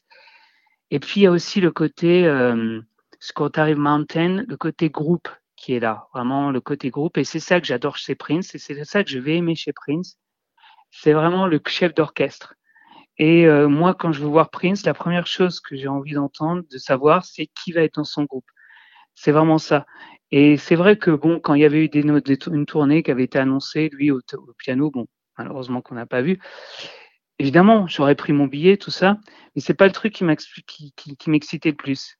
Ce qui m'excitait le plus, c'était vraiment de le voir en, chef d'orchestre. Voilà. Et cet album, c'est surtout voilà les cordes, Claire Fischer, des arrangements vocaux aussi. Euh, il y a des arrangements vocaux euh, absolument géniaux qui sont sur Another euh, Holding Head Mhm. où ça se croise les voix. Sur aussi euh, Do You Lie, j'adore l'accordéon aussi. C'est vraiment euh, et avec Wendy et Lisa qui se répondent comme ça. Et, vraiment, j'ai été euh, très très marqué dès la première écoute de cet album, par cet album. Et ce qui est marrant, c'est que je vais pas enchaîner sur Sign of the Times, bizarrement. Je vais rester un peu. Il faudra quand même du, voilà, je vais réécouter pas mal de fois. Et c'est vraiment sur Love Sexy où je vais faire un retour sur tous les autres albums. Et là, je deviens un fan total. Voilà, voilà. Bah écoute, euh, encore une fois, on n'a rien à ajouter. C'est parfait, t'en parles très bien et, et on sent euh, comme ce disque euh, t'habite. Ouais, c'est ça, ouais. On peut, ouais, on peut dire ça. On peut dire ça. C'était vraiment, euh, c'est ça, c'est la musicalité. C'est quelque chose. J'ai l'impression que tout de suite j'ai découvert quelqu'un qui était, qui allait être important, voilà, et qui était, qui sortait de l'ordinaire, voilà. C'est ça. Et qui n'était pas la star du top 50, le, le, le, le mec du top 50 comme je pouvais le- l'envisager quand Papa Rain était sorti euh, trois ans plus, ouais, deux, ans plus tôt, quoi. Eh bien écoute, tu parlais des, des arrangements vocaux de Another Lover in Your Head. Je suis d'accord avec toi. C'est, ça m'impressionne toujours autant cette mélodie euh, faite de deux voix euh, qui chantent euh, à des moments différents euh, la même chose. Peut-être que Nicolas en parlera tout à l'heure. Je te remercie beaucoup euh, pour ton intervention et j'espère à très bientôt. Tu viens quand Eh tu bien, veux. merci, merci à vous. Au Et revoir. continuez comme ça. Merci. Merci. Salut.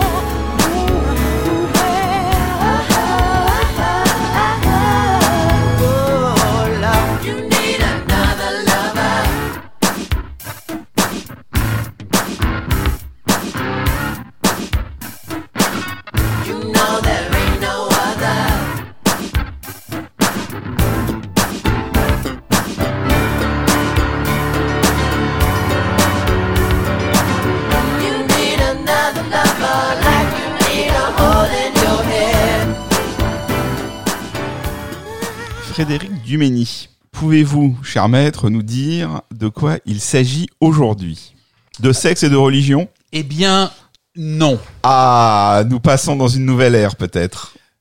Ah, pas vraiment, mais. euh, Parce que la dernière fois, on a monté une échelle. Eh ben, eh ben là, on l'a, là, on change d'échelle. Très bien. pas la- Alors, quand on avait parlé de Purple Rain, on, on avait dit que le film et l'album avaient des propos qui étaient pas les mêmes, en tout cas pas sur le même plan.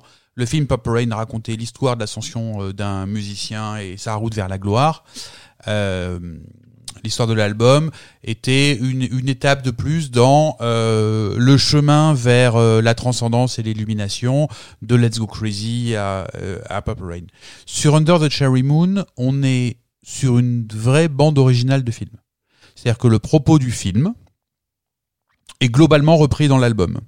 Avec toujours euh, ce sous-titre euh, chez Prince de, de religion, enfin, ou de foi, dont on, dont on sait que c'est un élément important de sa vie de toute façon, puisque, puisque le, ce cher ami Larry Graham le fera même rentrer dans une, une version différente. Mais euh, euh, il s'agit d'un film d'amour et de mort. Et il s'agit d'un album sur l'amour et la mort. Alors, je vais vous lire le synopsis du film selon Wikipédia. Originaire de Miami, Christopher Tracy Tracy est un pianiste gigolo sur la côte d'Azur en France. Avec son ami Tricky, il séduit de riches femmes en espérant obtenir leur fortune, mais lorsqu'il rencontre Marie Sharon qui doit recevoir 50 millions de dollars le jour de ses 25 ans, quel est le plus important L'amour ou l'argent? Eh bien voilà, Euh, l'amour ou l'argent, euh, c'est de manière très étonnante un thème euh, important dans l'histoire du film, mais ça n'est qu'une phase B de l'album. C'est quand même très étonnant. Pourquoi il a pas mis Love Harmony sur euh, sur l'album si s'il avait envie de raconter ça? Pourquoi il a truffé des trucs qui servent à rien, genre des New Position, des Do You Lie, des, des trucs bizarres? Eh ben parce que euh, parce qu'il va justement nous parler de cette euh, nouvelle voie. Alors dans Purple Rain, on passait de l'autre côté de quelque chose. Dans Temptation, euh, à la fin de Around the World in a Day, dans Temptation, Dieu disait à Prince, en gros, il faut que tu meurs. Euh, dans Parade et Under the Cherry Moon, il meurt à la fin. Donc, pour le coup, sa métaphore est quand même de plus en plus lourde sur euh, le passage ailleurs et finalement la mort n'est que le moyen d'accéder à un nouveau plan de quelque chose, puisque là, il fait mourir son personnage. Donc, le, thème principal de Parade, c'est euh, la voie vers une certaine sérénité et vers un ailleurs euh, par l'expérience de l'amour dans toutes ses facettes et avec euh, toutes ses douleurs, tous ses euh, choix à faire, tous ses tiraillements internes. Et si on prend euh, quasiment toutes les chansons, on est dans, encore une fois, euh, des pastilles qui vont nous mettre euh, sur la voie de différentes manières euh, d'interpréter le, sentiment amoureux et, euh, et l'engagement amoureux. Alors je vais vous en donner quelques exemples. Euh, le commençons euh, directement avec le morceau Kiss. Comme ça, ça sera fait. Euh, Kiss, c'est une euh, chanson légère qui parle du baiser, mais c'est aussi une chanson dans laquelle il y, a un- certain fond, étonnamment. C'est une chanson sur le fait que l'amour n'est pas forcément quelque chose qui rentre dans des cadres. You don't have to be beautiful to, to be my girl. You don't need experience. Donc en fait, il y a, y a- c'est une chanson dans laquelle euh, le personnage indique euh, à la femme qu'elle n'a pas à se conformer au modèle de l'époque. Les années 80, so- c'est le début quand même de le, du moment où, où, où la femme est, réellement est, est un objet qui doit se construire elle-même. Dans les jusqu'aux années 60, 70, la femme est un objet mais construite par euh, par l'homme. C'est euh, Samantha dans Ma sorcière bien aimée. C'est pas Samantha qui décide que elle va aller faire un martini à Jean-Pierre quand il rentre. C'est la, société qui dit ça. On lui demande pas son avis. C'est euh, la publicité. euh, une femme, une pipe, un homme. La fameuse. Qui objectifie complètement. complètement le, la femme. Dans les années 80, euh, la femme commence à être responsable d'être un objet. Madonna, typiquement. Euh, là, Prince, Kiss, il lui non, c'est pas la peine. Donc il la remet en situation de euh, de d'objet de désir sans avoir à se conformer à des stéréotypes. Donc c'est c'est déjà bizarrement Kiss c'est un morceau qui a un message euh, qui dit un truc sur la société au-delà de euh, vas-y viens euh, t'inquiète pas tout ce que je veux c'est euh, c'est c'est un peu de ton temps euh, et ton baiser. Mountains est une chanson sur l'amour qui submerge. C'est une chanson sur l'absolu. euh, Mountains, c'est euh, il n'y a rien d'autre euh, que euh, la mer, les montagnes et nous. Euh, c'est à peu près les seules paroles de, de Mountains et qui sont répétitifs et qui sont comme ça dans un dans un mouvement musical englobant, enveloppant et et, et un espèce d'absolu. Donc c'est une quête vers l'absolu autour de de l'absolu du couple. Life Can Be So Nice est un morceau également qui, qui, qui est vraiment à prendre au premier degré. Euh, c'est You and Me, Life Can Be So Nice. Toi, moi, et ben la vie ça peut être sympa. Euh, donc euh, l'amour comme euh, élément stabilisateur et facilitateur. Donc on n'est pas encore dans les dans les dans les douleurs de l'amour. Euh, new position, ça peut être pris sur deux plans. Un plan un peu euh, kinky, sexy de We gotta try a new position. Il faut qu'on essaye une nouvelle position. Où c'est là le prince qui parle, euh, qui parle encore un peu de de, de sexe ludique. Mais c'est aussi il faut qu'on se positionne différemment l'un par rapport à l'autre. Donc c'est euh, l'amour comme construction euh, d'un- d'une entité à partir de plusieurs personnes. Donc, il tourne toujours comme ça, par petites, euh, par petites touches autour du même sujet. Et puis, il y a euh, une autre partie qui est l'amour dans ce qu'elle peut créer de tension. Euh, à l'époque, il est, euh, c'est intéressant de savoir qu'à l'époque, même, il est, il est avec Susanna Melvoin. euh, qui elle est, est physiquement aux États-Unis pendant que lui il est il est à Nice et euh, s'il a un propos très euh, dans ses dans, dans son film et dans sa, sa musique euh, où, il, où il prône l'amour euh, fleur bleue, euh, ce qu'on sait c'est que sa pratique globalement sociale euh, nocturne et dans ses chambres d'hôtel euh, à Nice pendant que Susanna est à est, à- est aux États-Unis et pas hyper fleur bleue vis-à-vis de Susanna. Euh, On sait que hein, qu'elle a bah oui, c'est ça. Et, on et d'ailleurs euh, si je me trompe pas, leur rupture date de ce moment-là, puisqu'un jour, elle, elle a hum, la charmante idée de, de lui faire la surprise de prendre un avion pour le surprendre euh, euh, sur le set. Et elle n'est pas hyper contente de- du type de compagnie dans lequel il, il se complaît. Et c'est là que c'est là que, ça- que cette histoire euh, commence à prendre l'eau.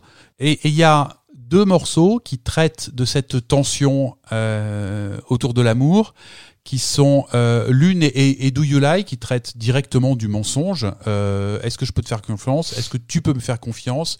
Qui es-tu? Alors avec un, petit artifice, les enfants qui mentent ne vont pas au paradis, histoire de donner un, petit côté mignon, mais la chanson parle quand même de relations euh, entre hommes et femmes. Et puis il y en a une autre qui là, elle interroge euh, la compréhension qu'on a de l'autre et cette tension qu'il y a dans l'amour de finalement est-ce qu'on aime l'autre, est-ce qu'on aime l'image de l'autre, est-ce qu'on aime ce qu'on imagine que l'autre est, est-ce que c'est réciproque et est-ce qu'il y a cette même incertitude? Ou est-ce que ce qu'on aime c'est euh, la relation qu'on a créée? Euh, et c'est une chanson qui est euh, très intéressante dans sa construction qui s'appelle I Wonder You.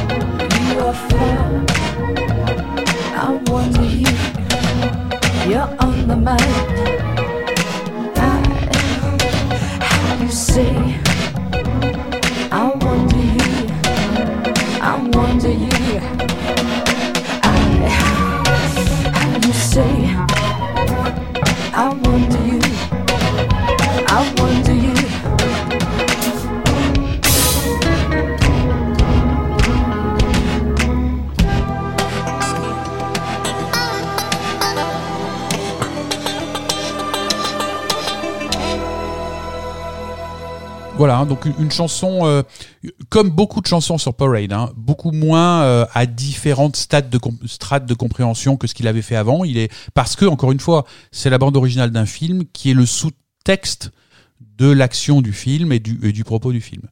Et puis, euh, il y a quand même ce morceau qui a toujours eu une place importante dans le, dans le cœur des fans de Prince qui s'appelle Sometime It Snows in April. Quand il l'a chanté en concert, ce qui était assez peu fréquent, il y avait quand même toujours une émotion euh, très très forte.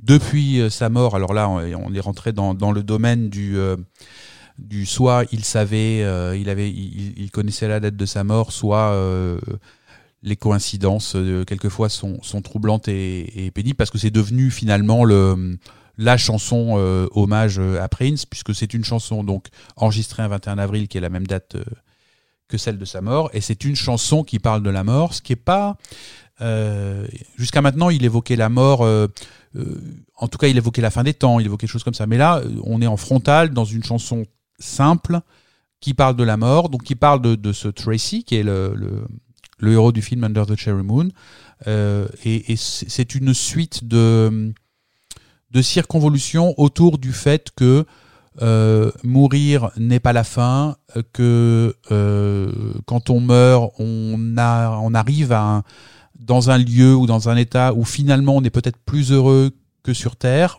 que du, du monde du vivant, que la mort est surtout douloureuse pour les gens qui restent, puisque c'est une chanson triste de quelqu'un qui parle de la mort de, de son ami. Et et ça illustre le, la mort du, du héros euh, du héros du film.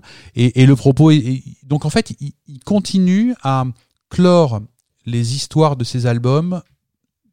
Ça, devient quand même euh, un, un pattern euh, un, schéma très très très insistant autour de qu'est-ce qui se passe après la vie sur Terre? Quel est cet au-delà? Comment on y accède? On y a accédé par diverses voies. La, la voie qu'il y avait juste avant, c'était celle de la paix intérieure. Et la voie qu'il y a là, c'est celle de l'amour. Et si Prince a beaucoup chanté sur le sexe, il n'avait quasiment jamais chanté sur l'amour, euh, à part euh, des chansons euh, type The Beautiful Ones ou l'amour qui, qui, qui rend malade. Mais juste sur le sentiment amoureux, bizarrement, après presque dix ans de carrière, et 6, 7 albums, je sais plus où on en est, euh, il n'avait jamais chanté ce, ce sujet-là de manière euh, continue et aussi complète. En fait, il, il traite des sujets et de, la même manière qu'il y a des peintres qui, qui ont des périodes dans leur vie où ils, ils traitent d'un sujet, où ils peignent un sujet de, avec des manières différentes, ou alors ils prennent une technique qu'ils appliquent à des sujets différents. Euh, C'est ce que fait Prince sur tous ces albums-là de cette période. Euh, voilà, de, de la, la période des années 80. Euh, il prend un sujet qui rentre dans le cadre d'une réflexion globale qui l'habite, euh, et il le traite sous un angle différent. Cette fois-ci, c'est l'angle de l'amour. Parade, c'est un album de chansons d'amour, avec ce que l'amour a de formidable ou de douloureux. Tu veux dire comme les peintres ont des périodes associées à des couleurs? Et bien voilà. Pierre, tu avais l'air de vouloir rebondir. Oui, non, mais juste, euh, en fait, c'est ce qu'on dit aussi des, des, réalisateurs et des, des cinéastes, c'est que euh, on dit toujours qu'un grand metteur en scène refait toujours le même film.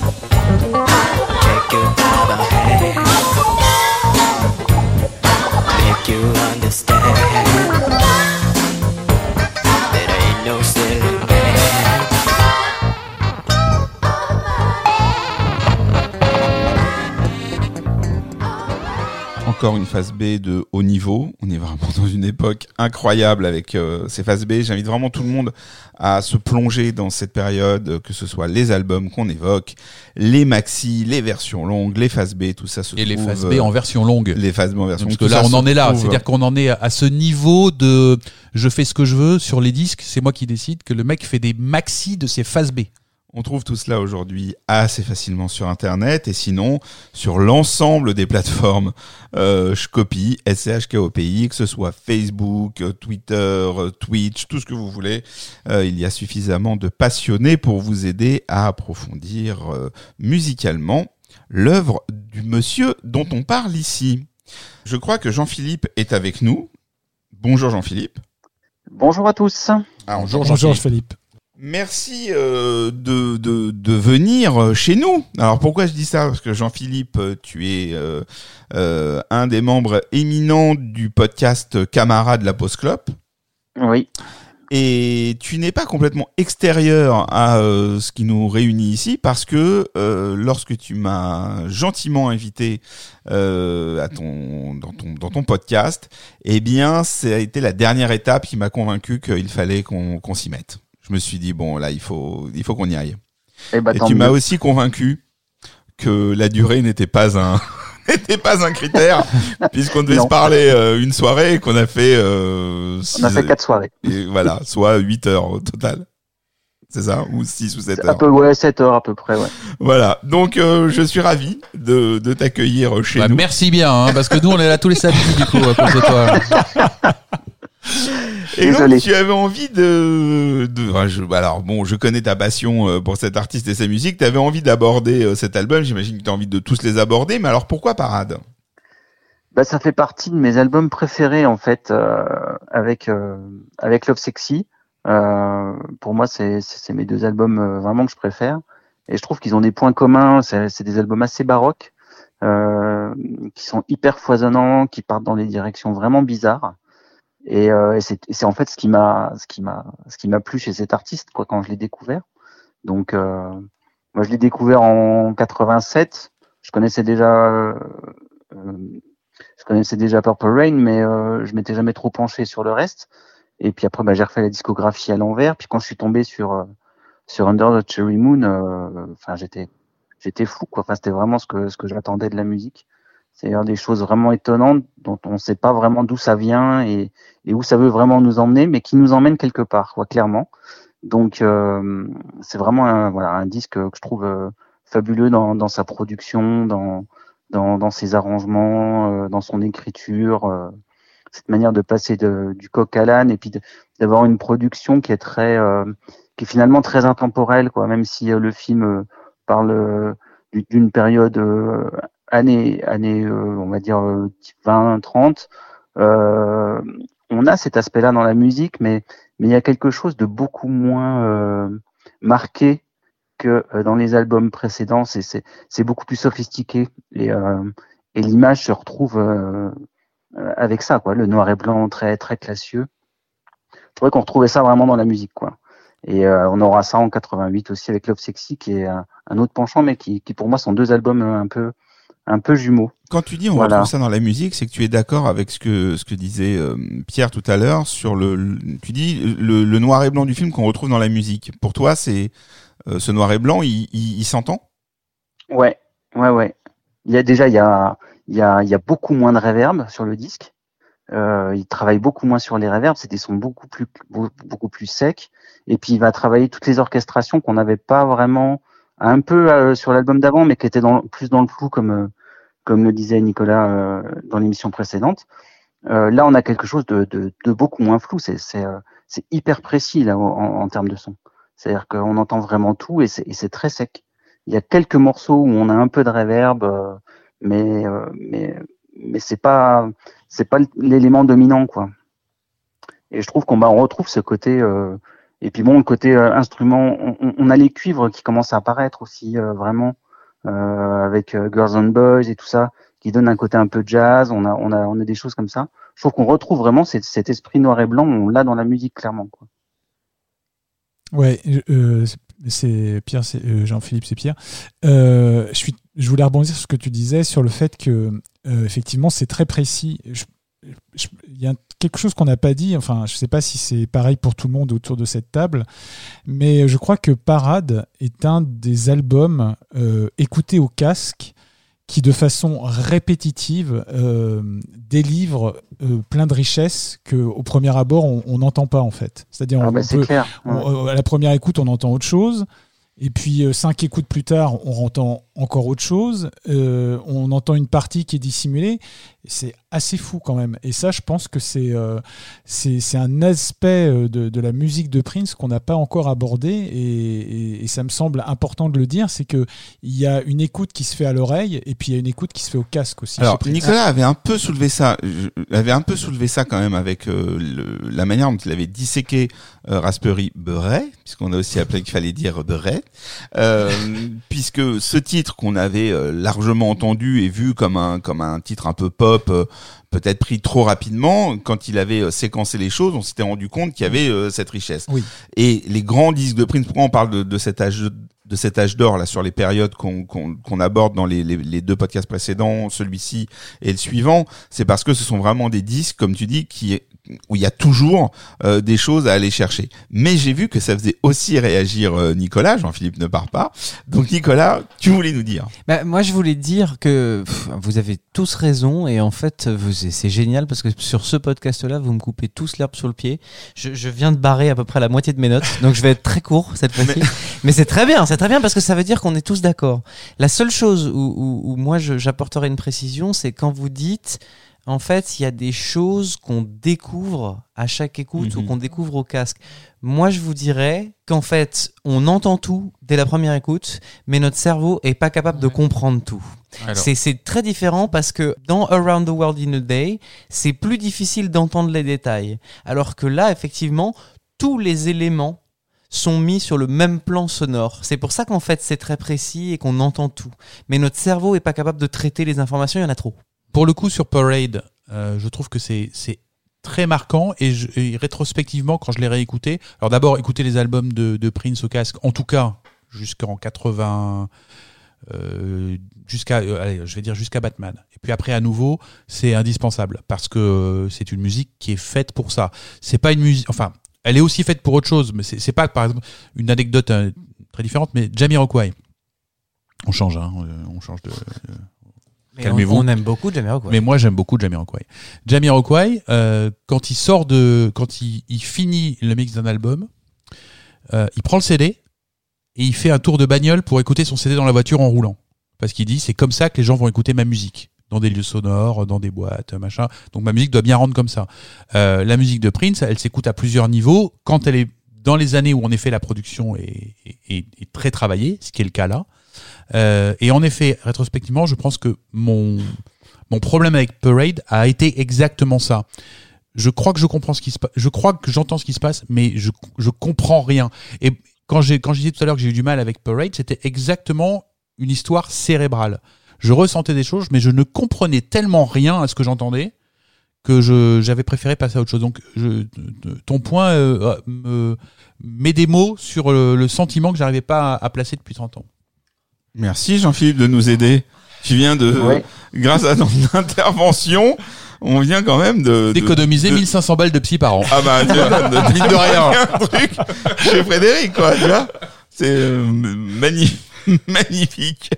Euh, bon, bah, encore une fois, tu vois, tu en parles très bien puisque, puisque tu as réduit a priori le, le temps de parole de, de, de Nicolas. Ce qui, Genre, au ce Qui vu n'est de, pas une masse, qui n'est pas un mince, aff- un mince Non, défi. ce qui, au vu de la, de, l'espace restant sur la carte mémoire est une très bonne chose. Mais surtout, ce qui est top en plus, je vais te dire, c'est que c'est, c'est, j'ai- pas rêvé. Hein. L'autre album, c'est, c'est Love Sexy que t'as cité. Ouais. Ouais. Et ben ça m'étonne pas parce que euh, moi aussi, je suis de- devenu vraiment fan euh, avec Love Sexy et il y a ce même foisonnement. C'est deux albums jumeaux. C'est juste que Love Sexy est plus euh, dans dans le foisonnement et plus accessible. Mais en fait, il y a le il y a le même la même philosophie de collage. euh, de, de patchwork, euh, mais avec tous les éléments qui sont dans ta gueule au niveau du mixage. Donc ça ne m'étonne pas du tout. Vivement qu'on en parle. Ah bah, Parce que je le trouve très foisonnant, mais je sais pas s'il est aussi. Enfin bon, mais très foisonnant. Mais je le trouve encore plus riche. Mais euh, passons. Euh, Jean-Philippe, Oui. parce que tu vois, tu nous lances sur des trucs et on papote euh, au coin du feu, mais euh, mais c'est pas le but. Tu es avec nous. Que veux-tu ajouter sur ce disque ou cette époque ou les concerts de cette époque ou voilà Est-ce que 86 rien ça que- résonne chez toi ou pas comme comme année? Mais non, parce que moi, 86, j'ai pas connu, en fait. En Oui, vrai. bien sûr, mais même rétrospectivement. Ouais. Euh, et euh, non, j'ai pas vu les. Enfin, j'ai pas assisté bien sûr au concert, rien du tout. J'ai découvert bien plus tard en concert. Mais euh, mais euh, voilà, j'aimais beaucoup l'esthétique de, de l'époque. euh, et et, euh, et voilà, enfin voilà, c'est un disque vraiment que j'aime beaucoup. Donc toi, tu seras sensible bien- plutôt aux groupes qui vont suivre. Euh, je suis, ben non, j'aime bien The Revolution. Après, j'aime j'aime beaucoup effectivement la période euh, 93-95. Et puis après, ce qu'il a fait plus jazzy euh, bien plus tard. Mais euh, bon, globalement, j'aime tout. Hein. Aïe, toi aussi. Ouais. Parce que nous, on est là, pareil, on réfléchit au moment où on va attaquer certains disques, tu vois, on se dit, ouais, on aura peut-être moins de choses à dire. Je vous donne rendez-vous dans, dans, dans Ah. quelques numéros. Je suis certain que même sur les albums les plus euh, dispensables, entre guillemets, nous trouverons des choses à raconter. Euh, Jean-Philippe, je te remercie. Ouais. Et Une puis, dernière bah, petite chose ah, quand même. bien sûr. Juste pour ri- juste pour euh, rigoler. Euh, en fait, c'est le premier CD que j'ai acheté euh, parade. Sauf que j'avais pas de platine. En fait, je l'ai acheté euh, en prévision de ma platine. Donc tu l'as regardé, et alors tu l'as regardé pendant combien de temps? Euh, bah, le CD, je l'ai eu peut-être six mois avant d'avoir une platine CD, mais bon, je l'avais déjà en, Ah, tu l'avais en écouté cassette, je l'avais en vinyle. D'accord. Parce que ça aurait été beaucoup plus frustrant de pouvoir regarder ce disque sans l'écouter pendant six mois. Et tu sais que Non, moi non. aussi, hein. J'ai acheté euh, Parade euh, avant d'avoir une platine CD. ouais. J'ai acheté une platine CD juste après la sortie. Mais je savais que j'aurais une platine. Je travaillais, j'avais de quoi me payer la platine. Je savais que j'en aurais une et euh, j'avais déjà acheté en version vinyle, en version cassette et il y avait le CD à la Fnac. C'est pour ça qu'on aime les témoignages, c'est pour ces anecdotes.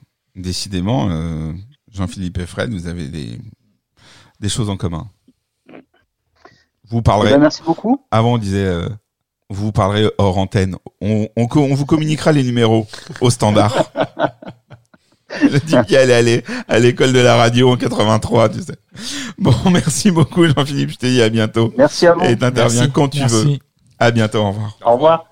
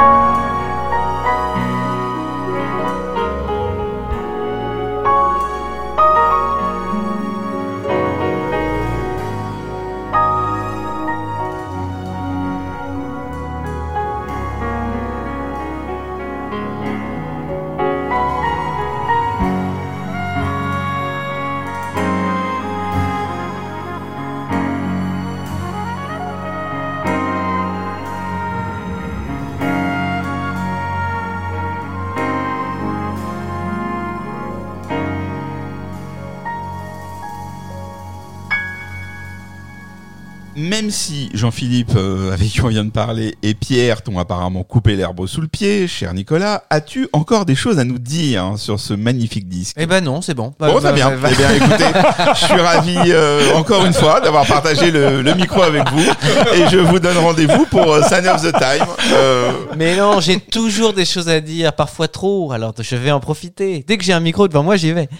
Bon, alors du coup, moi ce que je dirais, c'est que dans Wikipédia, qui est donc une source de, connaissances incroyable, on parle beaucoup, beaucoup pour cet album d'une tradition européenne de musique. Alors, je sais pas trop à quoi ça correspond, encore une fois, parce que c'est très vague, une tradition européenne. Maintenant, euh, puisque évidemment Prince est tombé sous le charme du vieux continent, de Paris, bon, là on commence à définir un petit peu mieux ce que c'est qu'un attrait européen. Ce serait plutôt un attrait pour peut-être euh, des clichés européens, c'est-à-dire Paris, la ville lumière, la ville de l'amour, euh, euh, l'Europe, le, berceau du- du- d'une culture beaucoup plus riche et chargée en histoire que les États-Unis, qui sont une nation moderne, plus récente. Ce serait peut-être le cinéma d'arrêt essai qui nous renverrait du coup au, au noir et blanc classieux du film Under the Cherry Moon. Ce serait peut-être le monde de la mode. Euh, puisqu'on a évoqué Mondino, mais on n'a pas évoqué le fait que l'un des sens et l'une des traductions du mot parade, c'est bien défilé comme défilé de mode. Alors c'est aussi une parade, mais c'est euh, comme une parade amoureuse, mais c'est aussi un défilé.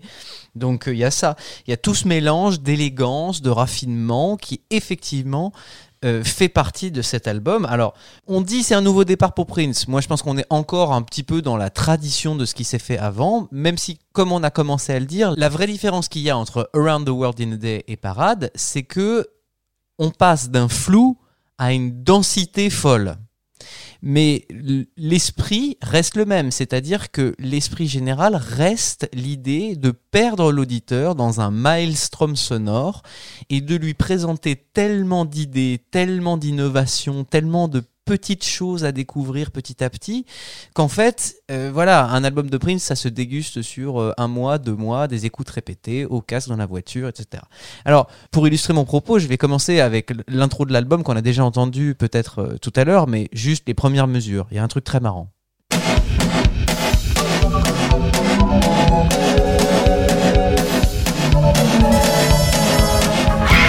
Voilà, donc quand on écoute ça, à première écoute, on est quand même très très largué. hein. Je pense que tout le monde autour de cette table est assez d'accord. On est largué pour plein de raisons. On est largué parce que, un, c'est un cycle de quatre mesures. Donc ça paraît logique de se dire, ok, il y a un nombre pair de mesures qui entament ce morceau avant que ça commence vraiment, euh, que les choses sérieuses commencent vraiment. Mais sauf que ce cycle de quatre mesures, il est perverti par plein de trucs. Il est perverti par le fait que on a inversion caisse claire grosse caisse, c'est-à-dire qu'au lieu d'avoir sur les temps, donc la grosse caisse, la grosse caisse arrive sur les contretemps, c'est-à-dire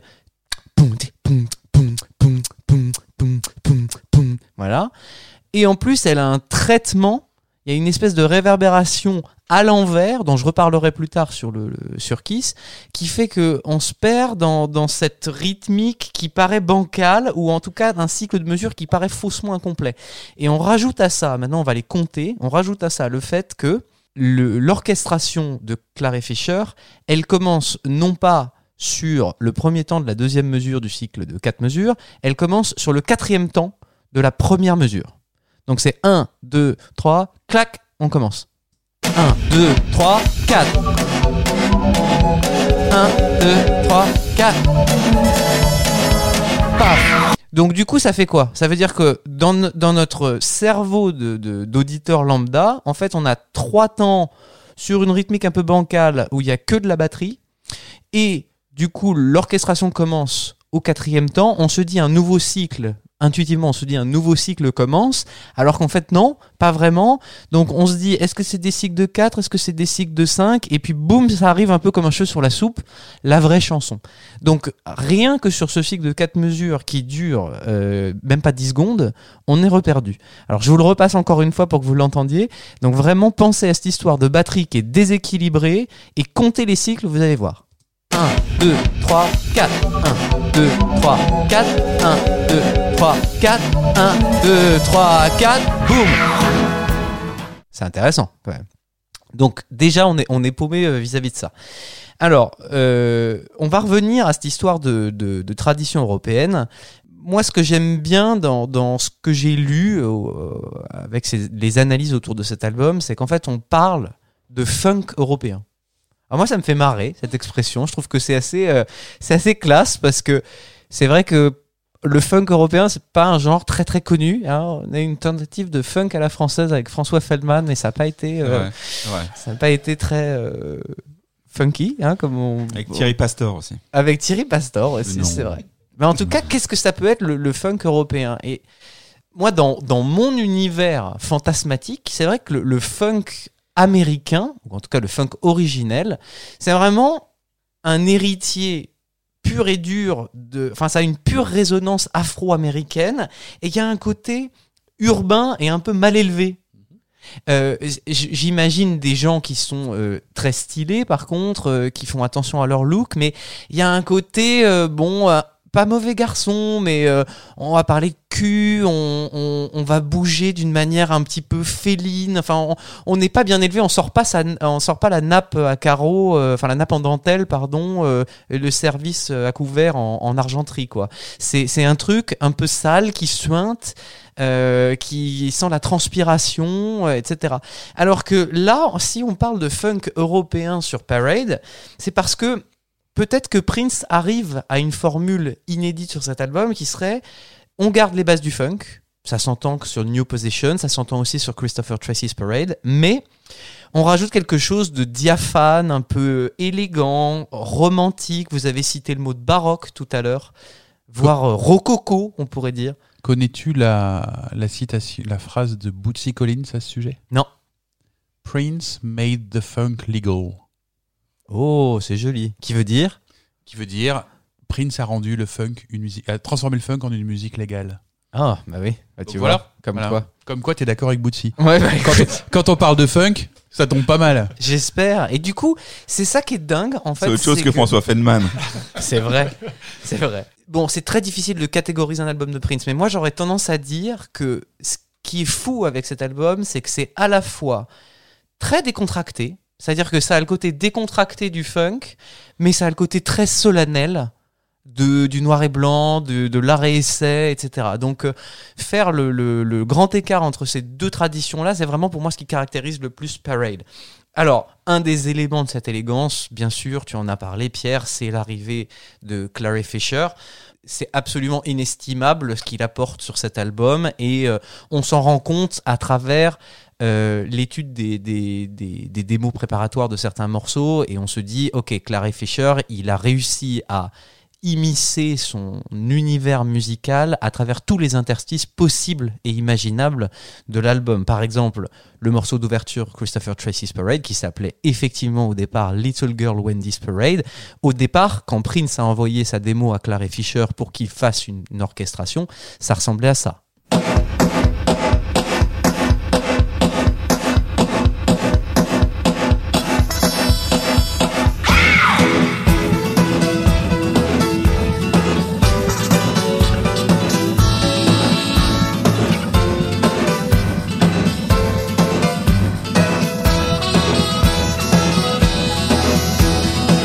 Alors, faudrait pas croire quand même que du coup Clary Fisher a tout inventé, parce que quand on écoute ça et qu'on le décortique, en fait il y a déjà tout. hein. C'est un brouillon, mais il y a vraiment tout en termes harmoniques, même les dissonances un peu bizarres. C'est juste que Clary Fisher apporte une science que Prince n'a pas forcément, qui est la science de l'orchestration.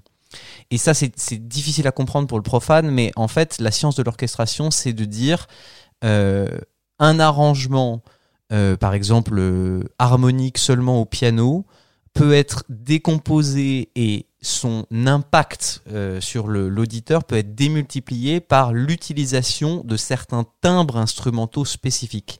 C'est-à-dire qu'après, il y a des gens qui ont vraiment une maîtrise de le hautbois apporte telle couleur, le saxophone apporte telle couleur, les violons vont apporter telle couleur, et avec cette maîtrise de, de- des registres timbraux et des registres instrumentaux, ces personnes-là peuvent savoir que ils vont créer quelque chose à la fois grandiloquent, à la fois intimiste, et ça apporte effectivement une palette de couleurs plus importante que euh, le simple fait, par exemple, de jouer un morceau au, juste au piano. Donc Clary Fisher, en fait, ce qu'il apporte, c'est la même chose que ce qu'il y avait sur la démo, mais avec euh, des hautbois, des flutios, euh, des trompettes pour le côté euh, solennel et un peu euh, martial, et euh, au contraire des cordes pour un tapis, un tapis mélodique ou l'aspect bande originale de film très cinématographique. Alors moi, j'ai pas vu le film en entier parce que j'ai pas pu tenir, mais je me souviens des 15 premières minutes, et c'est vrai que l'intro de, Christopher Tracy's Parade arrive sur le, générique et arrive sur une espèce de travelling fait à l'hélicoptère sur les paysages de la côte d'Azur. C'est incroyable en fait. Euh, moi, cette image-là me reste. Et il y a ce, côté euh, bigger than life, euh, ça marche extrêmement bien et, et effectivement, du coup, ça devient ça sous les mains de Clary Fisher.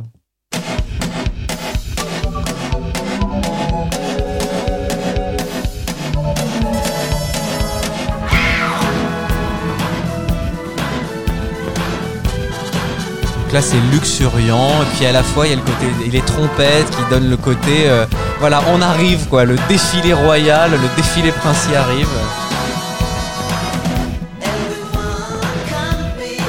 Donc ça veut dire que Prince en fait est déjà maître de la couleur qu'il veut mettre, c'est juste que Clary Fisher arrive avec des embellissements évidemment, mais surtout sa science de l'orchestration et de euh, ok, on va passer d'un petit brouillon euh, unidimensionnel à un truc en 3D et qui devient euh, qui devient grandiloquent et qui devient euh, plusieurs niveaux d'écoute et plusieurs niveaux de lecture. Alors Clary Fisher, il a un parcours assez incroyable. Hein, faut, on va pas passer, on va pas faire sa biographie entière, mais il, il y a eu, il y a eu quand même un premier fait d'armes qui était qu'il a été arrangeur vocal d'un groupe a cappella, enfin de jazz plus ou moins a cappella qui s'appelle les High Lows. Alors ça donne ça.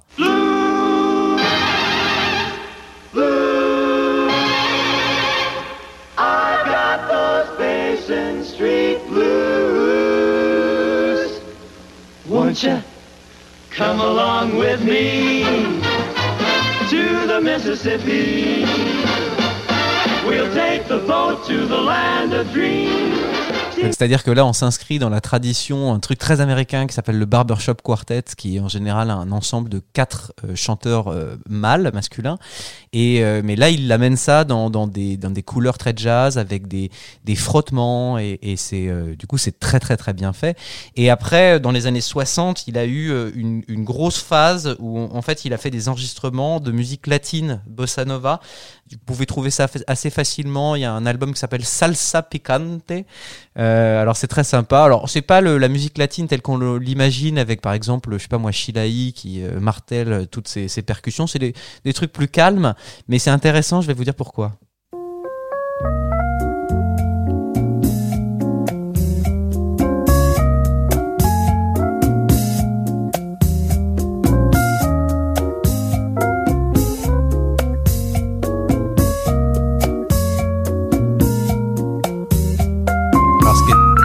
Qui est très très intéressant sur, cette, euh, ce type de musique, en fait, c'est que donc vous entendez que Clary Fisher est, au piano électrique, au, Rhodes comme on appelle, qui est un instrument qui est très utilisé euh, années 60, années 70, notamment dans le jazz, euh, et qui apporte une sonorité un petit peu moderne. Et alors, je ne savais pas ça, mais je l'ai découvert. Donc, Herbie Hancock cite Clary Fisher en permanence comme influence, et il aurait dit I wouldn't be me without Claire Fisher.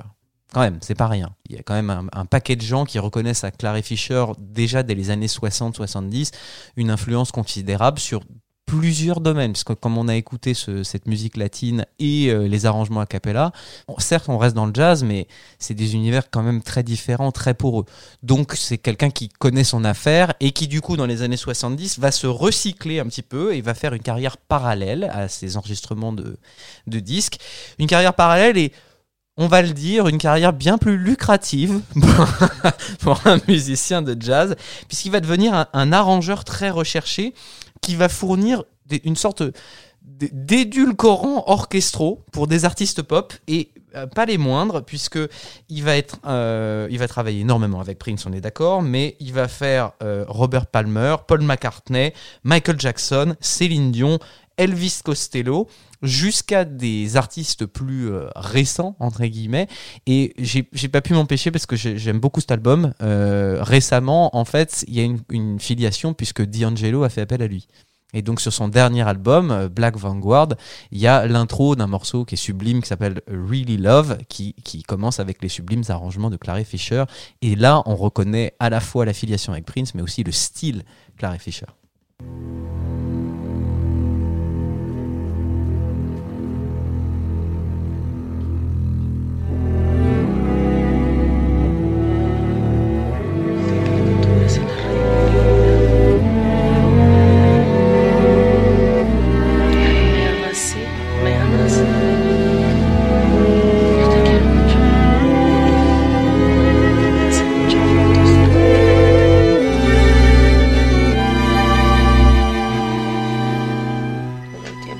C'est plus simple hein, que ce que ce qu'il propose sur l'album Parade, mais je sais pas si vous re- ressentez une petite filiation. Il y a des dissonances, il y a des, des choses un peu euh, post-impressionnistes, comme on peut dire, euh, et qui, qui sont très caractéristiques de son style. Alors, il paraît que c'est Susanna Melvoin qui a suggéré à Prince euh, d'appeler euh, Clary Fisher pour des raisons euh, assez évidentes, puisque Clary Fisher avait travaillé sur les, albums du, du Padre, du Padre Melvoin. Donc, il était connu dans la famille, mais c'est surtout parce que aussi Susanna lui, faisait écouter à Prince des albums euh, à cette époque-là. Par exemple, le groupe Rufus qui a fait connaître Chaka Khan. Bon, bah, Fisher a fait des arrangements orchestraux pour Rufus. Et ils adoraient, ils écoutaient tous les deux, ils adoraient cet album, ils trouvaient que les, les, arrangements de, de cordes étaient euh, extrêmement brillants. Euh, Susanna Melvoin, elle lui faisait écouter d'autres choses, elle lui faisait écouter du Bill Evans, du Klaus Augerman, et, c'est vraiment une, une période où du coup Prince s'est pris d'amour pour euh, les, les arrangements euh, euh, plus luxuriants. Alors c'est pas une, une surprise entre guillemets puisque quand on écoute Condition of the Heart qu'il a fait tout seul, on est déjà dans un foisonnement orchestral mais avec un one man band. Donc là le fait qu'il ait flashé entre guillemets sur un orchestrateur extérieur qui se rapproche un petit peu des couleurs qu'il a envie de, mettre en lumière dans sa musique, et ben c'est pas pas anodin, c'est-à-dire qu'en fait il, a trouvé en Claire, Clary Fisher un collaborateur supplémentaire en qui il pouvait avoir confiance, et on l'a dit suffisamment tout à l'heure euh, euh, sur cette relation de confiance. Alors moi ce qui me fait marrer quand même, c'est que la première collaboration de Prince et Clary Fisher, c'est sur l'album The Family, avec ce fameux Screams of Passion.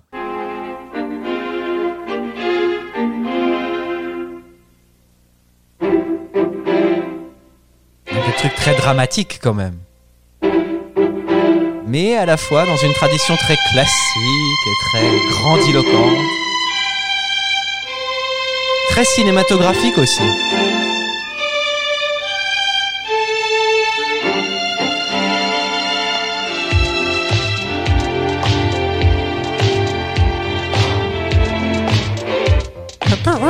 Ça c'est très très clarifié sur les trucs comme ça.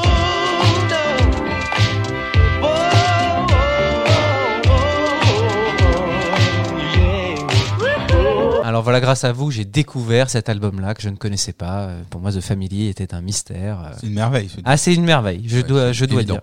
Je dois dire, si vous ne connaissez pas, chers auditeurs, allez jeter un coup d'œil sur cet album qui n'est pas si facile à trouver. hein. Il est en mauvaise qualité sur YouTube. Je suis même pas sûr qu'il soit sur Deezer, mais allez-y, allez jeter une paire d'oreilles. Bon, en tout cas, voilà. Donc c'est, c'est, moi, ce qui me fait marrer, en fait, p- justement d'avoir écouté ce, ce disque-là, c'est de voir que oui, Claire et Fisher euh, arrivent dans l'univers Prince à ce moment-là, mais ça me permet de découvrir le projet The Family et je me dis quand même, en écoutant l'album de Shilahi, en écoutant The Family, je me dis, en fait, Prince, il se garde quand même tous les trucs les plus arbis. Et ça, c'est quand même une caractéristique marrante de cette période, c'est qu'en fait, euh, c'était pas anodin en fait dans le film Purple Rain quand il disait que l'argument de départ du film c'était le groupe The Time a plus de succès que Prince.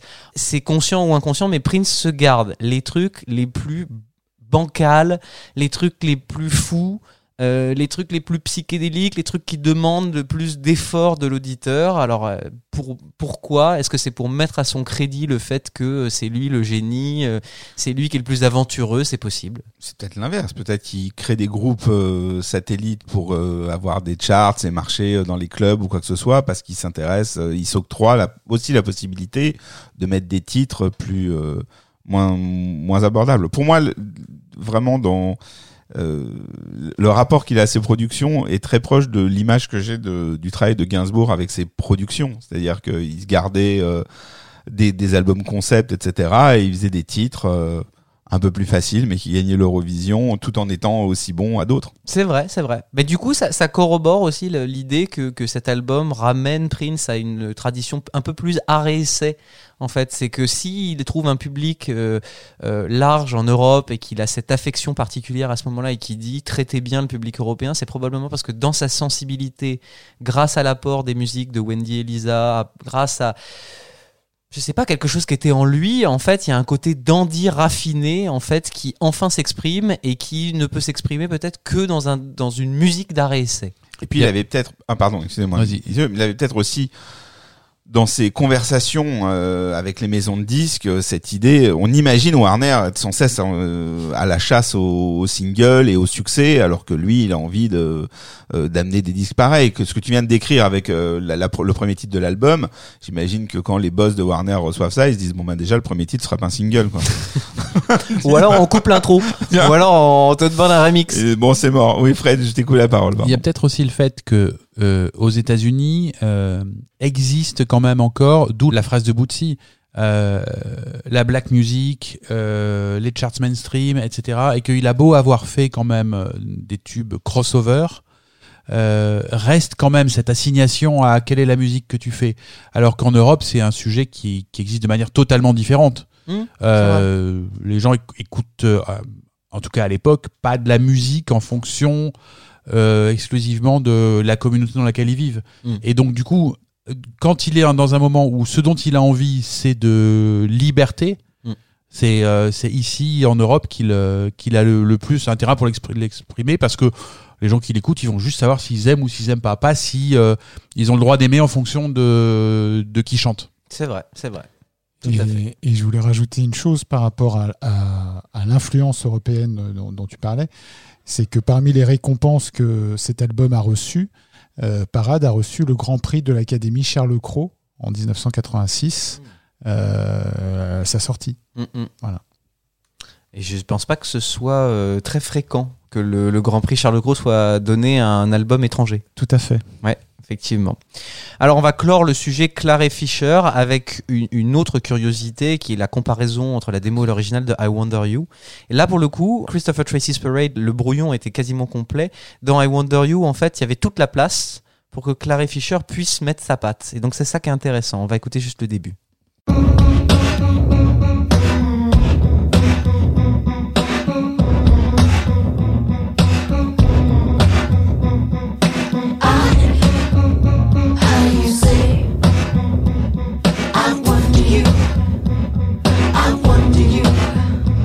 Et là-dessus, donc Claire Fischer s'immisce à tous les endroits où il peut.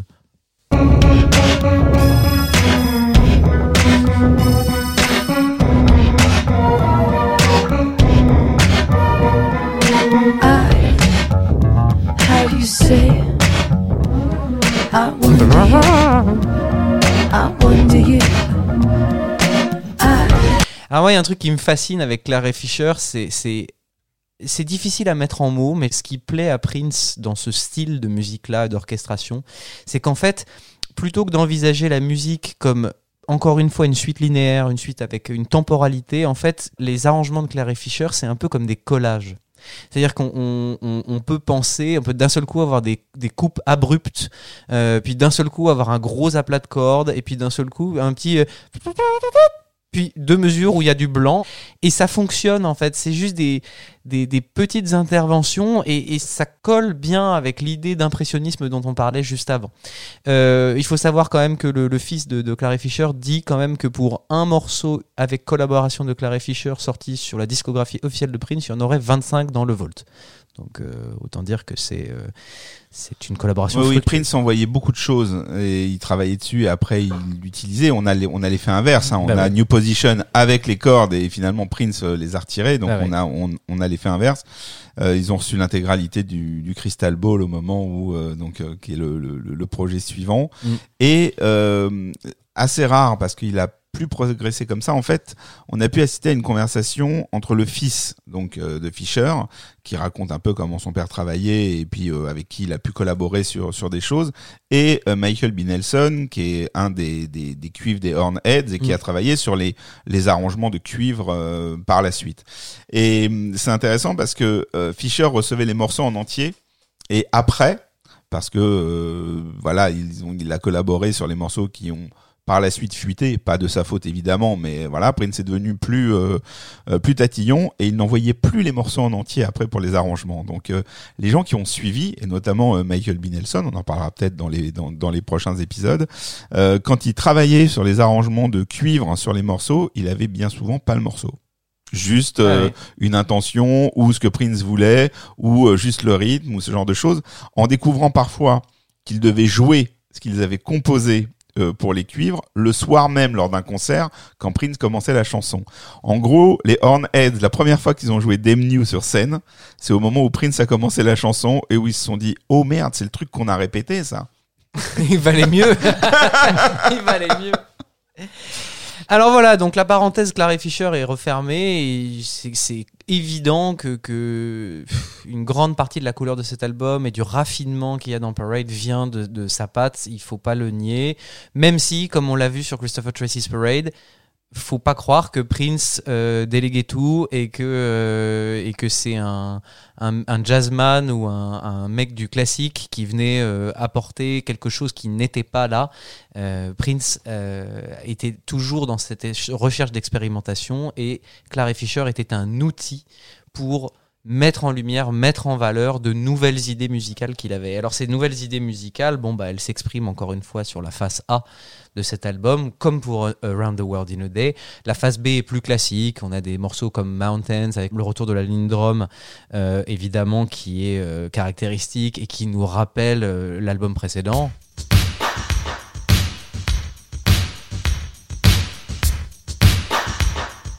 Oui. Les cymbales indiennes aussi, le tambourin, donc c'est la continu. La phase B est un peu la continuité de Around the World in a Day, euh, même si on, va accepter certaines euh, certaines euh, choses. Mais la phase A, elle est étonnante parce qu'il n'y a pas de lean drum. Ça c'est très important puisque quand même sur une face entière de l'album, il n'y a pas de programmation de batterie électronique. Mais ce qui est étonnant en fait, c'est que la batterie acoustique est traitée comme une batterie électronique. C'est-à-dire qu'en fait, elle a une sonorité bizarre, un peu robotique. Il y a des effets dessus qui la rendent étrange. Alors, on a écouté tout à l'heure l'intro de Christopher Tracy's Parade. À cette époque-là, il y a une, réverbération, donc un, un processeur en studio de reverb qui s'appelle, que je vous dise pas de bêtises, qui s'appelle la RMX 16 de la marque AMS, qui était donc un nouveau processeur de réverbération et qui offrait la possibilité de, créer une réverbération non naturelle qui n'existe pas dans la nature, qui est une reverb à l'envers, une reverb reverse. Au lieu d'avoir, comme dans un espace normal, si moi je tape dans mes mains, le claquement de main et l'onde qui se réfracte dans, la pièce et qui du coup part du- d'un impact sonore fort pour aller de plus en plus vers une queue de signal faible, et ben on a l'inverse. Le processeur va calculer la réverb à l'avance, va la retourner en partant de la queue sonore faible pour aller vers l'impact. Donc ça, ça fait des choses très bizarres et en fait ça donne un effet rythmique très intéressant qui peut être entendu sur l'intro de Christopher Tracy's Parade, mais aussi sur Two Kiss et qui explique aussi pourquoi est-ce que parfois Prince peut se passer de basse dans certains morceaux. On en parlera beaucoup sur le podcast suivant euh, avec Sign of the Time, c'est parce qu'en fait, euh, si on a cet effet-là, au lieu d'avoir on a c'est comme si on avait une sorte de ghost note dans le bas du spectre sonore, comme une base, du coup, va faire. Et ben, on, on a cet effet rythmique-là, et donc on peut se passer d'une basse. Il y a déjà dans le traitement électronique des éléments de la batterie, ceci. Alors il l'a pas utilisé que sur la grosse caisse, hein, il l'a utilisé aussi sur la caisse claire. Euh, parfois justement il mettait une grosse reverb sur la caisse claire comme sur New Position. Parfois il n'en mettait absolument pas pour faire un truc très sec. Euh, sur l'intro de New Position, d'un seul coup il y a plus de, a plus de reverb sur le comme il- avait appris beaucoup de la programmation de la ligne drum, il s'est mis à expérimenter ça sur de la vraie batterie aussi, chose qu'il n'avait jamais fait auparavant. Est-ce que tu penses que le fait que son batteur jouait sur des pads peut, euh, peut avoir un lien avec ça? C'est-à-dire qu'il était euh, à la frontière de la batterie, euh, de, la, de la boîte à rythme et de la batterie électronique. Bien sûr, non mais de toute façon tout tout se mélange dans cette période-là et effectivement c'est c'est est-ce que c'est pour une raison sonore? Est-ce que c'est pour une raison pratique? C'est-à-dire qu'on dit, la légende dit que les quatre premiers morceaux de l'album ont été, les batteries ont été enregistrées dans une séquence continue. Donc est-ce que finalement c'était pas plus pratique d'enregistrer avec une vraie batterie que de tout programmer à la ligne drum? C'est possible aussi. On n'en sait rien. Après, est-ce que c'est parce que il y a une forme de retour à un classicisme qu'on peut avoir également sur, euh, je sais pas moi, la présence beaucoup plus forte des cuivres sur cet album, alors que sur les albums précédents, on n'en avait pas. Le Minneapolis Sound, on disait qu'on voulait remplacer les cuivres par des synthés. On avait quand même le saxophone sur The Ladder, sur l'album précédent, qui nous apportait un petit son euh, très 80s, euh, très Candy Dulfer euh, euh, à la base. Mais là, on a quand même un retour au classicisme avec cette batterie traitée et cette section de cuivre qui est caractéristique. Yes, boy.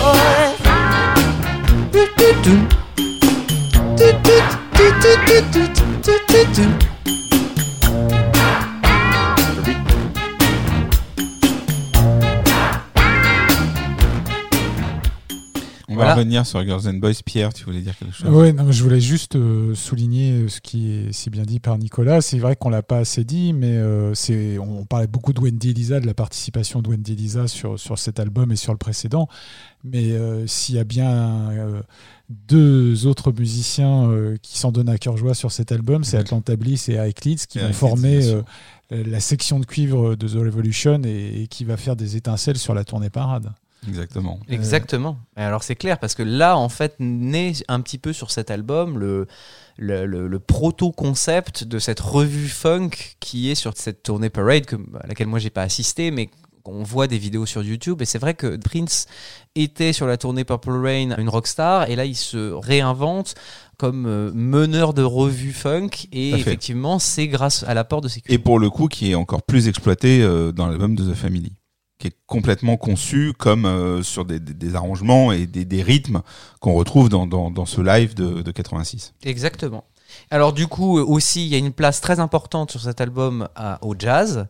On l'avait déjà un petit peu dans les harmonies de, de Condition of the Heart ou même certaines choses un peu étranges, mais c'était c'était par petites touches hein, sur Around the World in a Day. Là, c'est clairement très très important. On a effectivement le personnage de Christopher Tracy qui est un, un pianiste jazz, donc qui a une influence un peu piano bar de l'ensemble.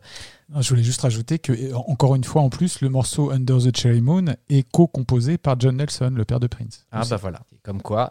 Et puis il y a une petite influence française, comme on peut le dire, hein, une petite influence. Oh, si et là Bah oui, quand même, par-ci par-là. Alors le truc le plus évident, c'est Do You Lie, clairement, parce que bon, il y a, il y a le, le speech sur Girls and Boys, mais Do You Lie, si on écoute bien au casque, et il faut le faire, écoutez-le. Il y a à la fois ce qu'on appelle du marimba euh, ou du vibraphone. Je sais pas si c'est l'un des deux, mais en tout cas, c'est un instrument qui est très utilisé dans le jazz des années 50. Et il y a une tradition française qui est attachée autour de ça. Euh, le, marimba ou le vibraphone, c'est quand même des musiques balinaises, donc ça vient pas du tout de l'univers du jazz, mais en France, dans les années 50, on a beaucoup utilisé ça. Et il y a de l'accordéon aussi derrière tout ça.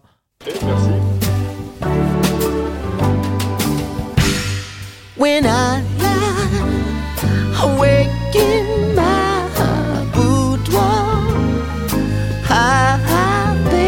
Magnifique, une petite balade euh, sur les pavés parisiens, quoi. Moi, ça m'évoque, je sais pas, ça m'évoque Ratatouille, ça m'évoque euh, Midnight in Paris. euh.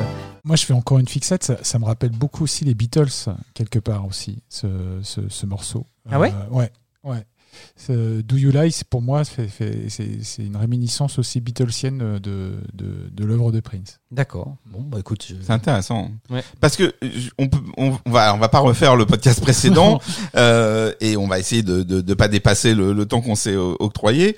Mais euh, je, je suis je- autant je vois les liens, Ah autant ouais. je suis pas sûr que la musique des Beatles euh, habite autant que ça Prince. Non, mais je pense que c'est, euh, je pense que c'est inconscient. D'accord. Et euh, mais au final, je, je, quand on l'écoute, il y, a des, il, y a des, il y a des sonorités, il y a des, il y a des, même des compositions.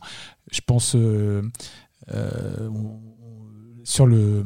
euh, bon, on a parlé de Paisley Park, de Do You Lie, etc. Mais là, j'en ai, on en a encore eu une preuve récente avec la sortie du, du Super Deluxe de, de of the Times. Everybody want that, want that, that they don't got. Ouais. Moi, c'est, j'écoute, genre, j'ai l'impression d'entendre euh, John, euh, John Lennon et Paul McCartney, vraiment. Ah ouais. Ouais. Et à partir du moment où les, les Beatles ont quasiment inventé euh, Toute la musique. pop, peut-être. Oui, oui, mais Parce qu'il n'y a pas une. il y a- il y a- une je trouve qu'il y a quand même, il y a, il y a quand Si. même une, une, une, une science de la mélodie. Enfin, il y a, il y a une approche de la mélodie qui est très similaire euh, par moment, quoi. À la question de Rafi sur le côté conscient ou inconscient, il me semble qu'il y a une histoire de Wendy qui fait écouter un morceau à, à Oui. Prince. Où il dit tiens c'est pas mal ça c'est qui Ouais, C'est les Beatles. dans- oui, oui, tout à fait. C'est les Beatles. On a parlé dans un vrai, c'est podcast ça, voilà. précédent. Je l'ai entendu ici alors. Dans un. mais non. Et, Pri- et Prince a fait Bon. le mec très vexé, genre mais oui, mais je sais très bien qui c'est. euh, alors, effectivement, en réaction, il peut montrer qu'il sait faire. Mais euh, bon, enfin bon, c'est un autre débat. On fera un jour euh, un podcast complet sur euh, Prince et les Beatles. Euh, donc, on était sur euh, Bah on était là. On, non, est- on était plus sur tout ça. Euh, et l'incursion du français dans le ou des influences françaises dans le dans l'album. Exactement, donc tout nous ramène, Clare et Fischer, les influences françaises, le, le retour des cuivres, vraiment, euh, tout nous ramène à une, une forme de classicisme rehaussé par la modernité du traitement électronique de certains instruments, euh, qui est donc euh, sa marque de fabrique, mais tout nous ramène à une, à une élégance dont on parlait depuis le, le début de ce podcast, et, euh, et tout nous ramène encore une fois aussi à euh, cette profusion d'idées qu'un simple album, qu'un simple disque ne peut pas contenir visiblement pour Prince. Et on se retrouve avec des chansons qui, tu vois, Fr- Frédéric, euh, tu disais tout à l'heure que ton cerveau ne pouvait pas, euh, ne pouvait pas tout, tout comprendre. Effectivement, on entend tout sur cet album, mais sauf que à la première écoute, quand on se tape ça,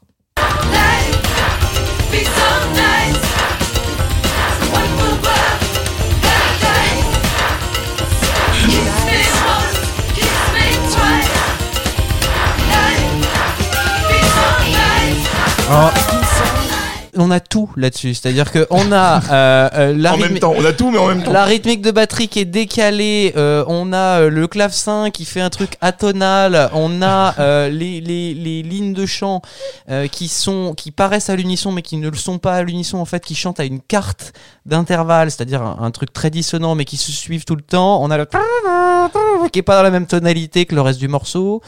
Euh, donc c'est c'est c'est impossible. Tout est très bien mixé, on entend tout, mais euh, pff, on se dit où est-ce qu'il va? Et pourtant, en fait, quand on entend l'album dans la continuité, on sait à peu près où il va.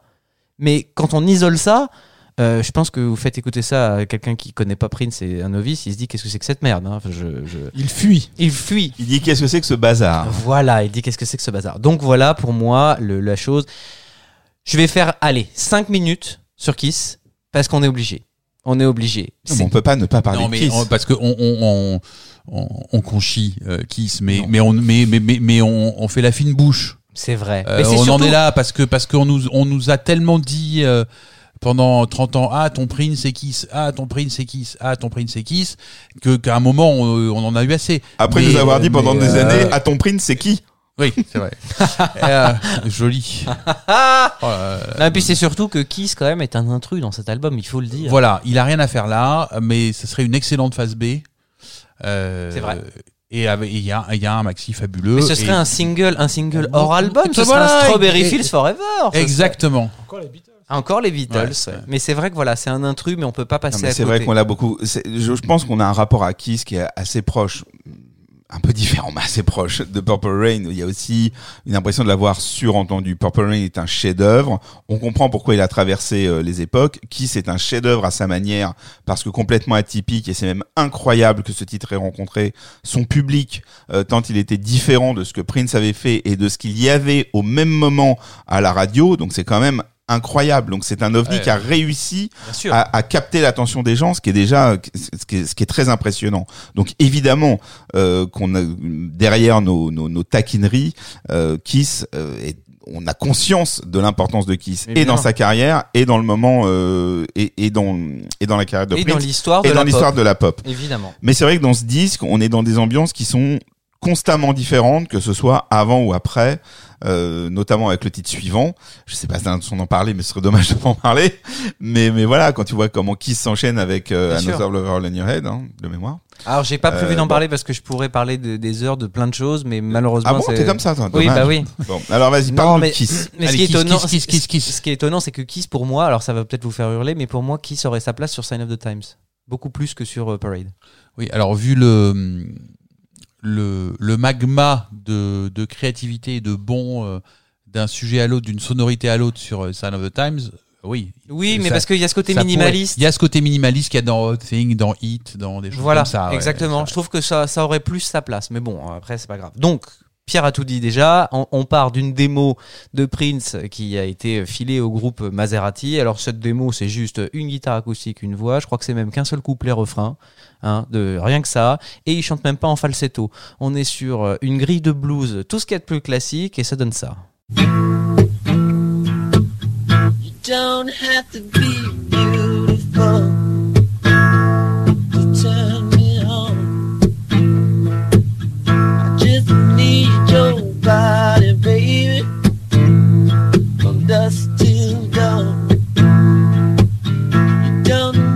Donc on part de ça qui est très simple. euh, Et donc, euh, paraît-il que Brown Mark, la première réaction, c'est oh là là, qu'est-ce que je vais faire de ça, de ce truc-là. Donc, euh, et Prince lui dit bah vas-y, fais ce que tu veux, euh, vas-y, étonne-moi. Il a dit c'est cadeau, je te la reprendrai après. C'est ça en fait. Je sais même pas s'il l'a dit, effectivement. Et donc, euh, après euh, quelques heures de, travail acharné, effectivement, ils arrivent à en faire quelque chose, dans l'esprit d'ailleurs des productions de Prince. Hein, faut pas croire que, que ça venait de nulle part, mais il il y, a, il effectivement à la fois l'ajout de chœur gospel, parce que visiblement chez Maserati, il y a une grosse influence dans les membres du groupe de, de la musique d'église. Donc, on a euh, ces chœurs derrière qui sont très... caractéristiques de la soul et du gospel et on a un travail incroyable sonore électronique sur euh, le, la batterie et la guitare qui fait que ce morceau est en fait injouable en vrai. Il est injouable parce que on a sur la grosse caisse déjà le traitement dont je vous parlais tout à l'heure avec la fameuse reverb inversée par rapport au processus naturel. Donc au lieu d'avoir on a on a ça, si vous l'écoutez bien. On a ça sur, la, grosse caisse. On a une caisse claire qui est très sèche à l'inverse. Et sur la, Charleston, on a un traitement très spécifique qui inclut un noise gate. Alors le noise gate, pour ceux qui ne savent pas, au départ, c'est un appareil qui permet de couper totalement le son quand le, le seuil de volume du dit son passe en dessous d'un certain seuil. Donc par exemple, ça permet de, de euh, je sais pas moi, là on est en train de parler euh, avec un podcast. Si jamais par exemple j'arrête de parler euh, pour éviter qu'il y ait un son euh, bruit de fond d'ambiance de la pièce, et ben si jamais je commence à parler de manière trop faible, et ben en fonction du seuil que j'ai réglé sur le noise gate, mon micro va se couper brutalement. Donc c'est une prison du son. Ça permet à la fois de jouer sur l'épanouissement naturel de la Charleston qui fait tss, tss, tss. avec ce noise gate, on peut se retrouver avec des selon le réglage qu'on fait. Il y a un délai qui est mis sur la Charleston, donc au lieu d'avoir on peut avoir des tss, tss, tss, tss, tss, tss, et on peut l'entendre du coup là-dessus. Ce n'est pas l'original, c'est une recréation que j'ai faite, mais du coup vous allez pouvoir l'entendre mieux. Donc là vous entendez la grosse caisse, l'espèce de... La caisse claire, elle est complètement mutée, il n'y a pas de résonance, elle s'arrête carrément à un moment donné.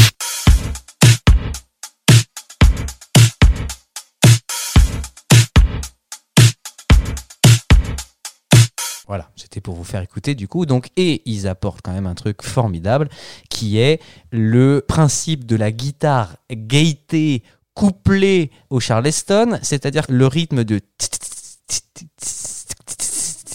qui est créé non pas par un jeu réel humain, mais créé par un processus électronique, va être couplé sur des aplats de guitare. Au lieu de faire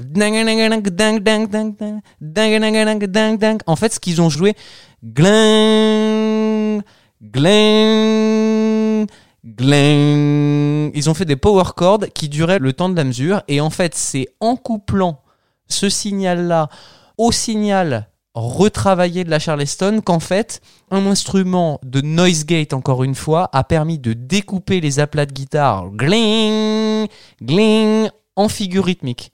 Donc on est passé de gling à évidemment ça. Tu sens le, le truc est coupé comme ça?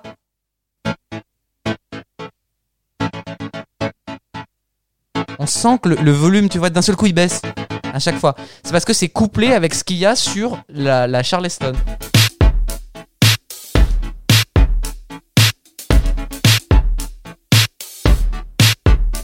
Voilà, et c'est ça qui a fait triper Prince quand il l'a écouté, qu'il a dit allez bouffer les gars, revenez dans 4 heures, et puis 4 heures plus tard, il avait tout fait, il avait chanté en falsetto, euh, il avait rajouté le gimmick de guitare, il a rajouté le solo, il a rajouté euh, les petits euh, marimba aussi, qui je crois, c'était dans la version originale, vous êtes des, exégètes de ce truc-là ou pas?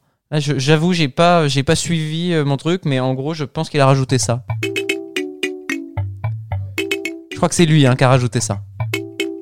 Donc encore les marimbas, encore ce truc-là qui se retrouve sur New Position. Bon, c'est étonnant. Voilà, donc voilà l'histoire en tout cas de, la création de, de, Kiss. Et, effectivement, c'est là où on voit quand même que, que on l'avait dit dans un podcast précédent, on dit Prince ou dans l'univers de Prince, on s'intéresse pas trop au son. Bah, c'est pas vrai, quoi. On s'intéresse pas trop au son, à la prise de son, mais on s'intéresse énormément au traitement électronique pour faire des sons qui n'existent pas. Et c'est ça qui fait la magie de, Prince, qui fait que d'un seul coup, en fait, on a quelque chose qui est injouable et qui, pour tous ceux qui ont entendu Kiss en concert, n'entendront jamais ce qui a été sur disque parce que c'est injouable. On s'intéresse tellement pas au son dans l'univers de Prince que dès qu'on a un- l'argent suffisamment, on se fait un studio pour chez soi avec du 48 pistes et le skate plus moderne à l'époque. Donc c'est bien que c'est une obsession chez lui le son. Il voulait pouvoir en faire soir et matin et pas juste euh, enregistrer ses prises de guitare et de et de piano. C'est vrai. À moins que l'obsession, ce soit celle que tu évoques euh, dans tous les textes, soit la liberté. Quand il a monté les marques, il y avait, je pense qu'il était très tu motivé par le vent de liberté. Tu, tu as évidemment raison. Et, Euh, et il a acheté le, le il y, a, il y a évidemment pas. il a pu acheter le plus- ça. la, Le- la- la chose la plus moderne, mais donc un 48 pistes. donc Et un 48 pistes qu'il fallait remplir. Qu'il fallait jusqu'à la remplir. gueule. Voilà, on en parlera pour Love Sexy, j'imagine. C'est ça, exactement. Et donc je vous quitterai avec euh, une petite chose quand même, parce que c'est tellement agréable d'entendre ça de manière isolée.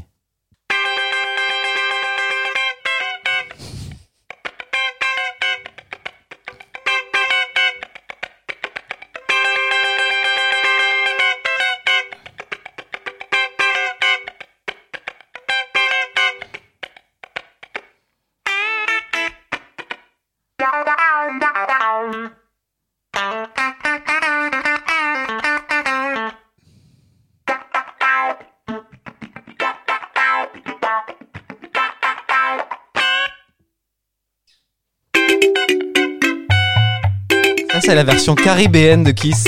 Juste le marimba et la guitare. Et bah pourtant, il y a ça. C'est juste qu'en fait, quand il y a. On l'entend pas Mais en fait, c'est un feeling complètement caribéen en fait.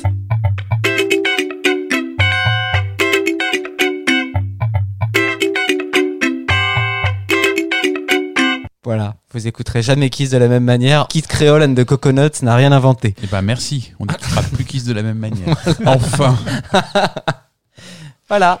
Bon, et bien encore un podcast euh, riche en informations, en témoignages et aussi en explications en tout genre. Je vous remercie beaucoup. On a réussi à être sous les trois heures pour celui-ci, comme quoi on fait des, des exploits. Mais c'était pour euh, durer. préparer l'épisode suivant, puisqu'on s'attaque au mastodonte Sign of the Time. Ferons-nous une émission de 6 heures? Ferons-nous deux épisodes? On n'en sait rien. Ce sera Laisse-moi la... poser des vacances avant. Ce sera la surprise. Je vous donne rendez-vous donc pour euh, Sign of the Time très bientôt. Je remercie toutes les personnes qui nous écoutent. N'hésitez pas à partager un maximum ce podcast. C'est la seule raison euh, de son existence. Voilà. Je vous remercie, messieurs. Je vous dis à très bientôt. À bientôt. Merci, à bientôt.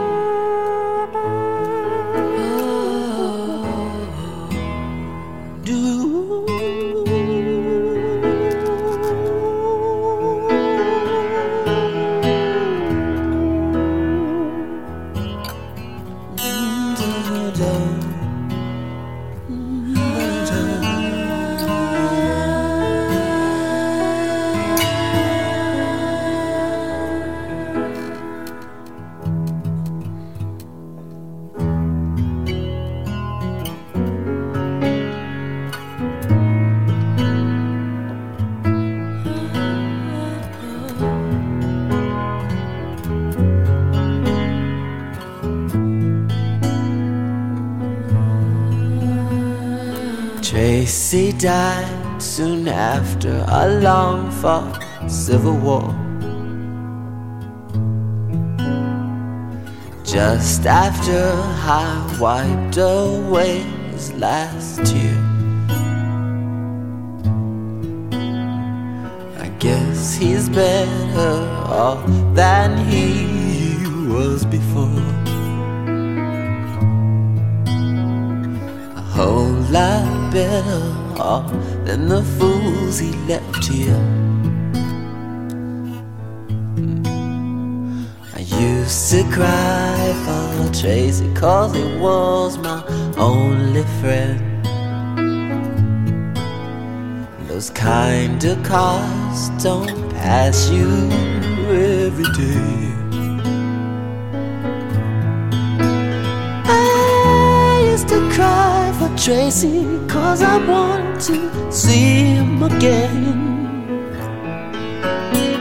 But sometimes, sometimes life ain't always the way. Sometimes it snows in April.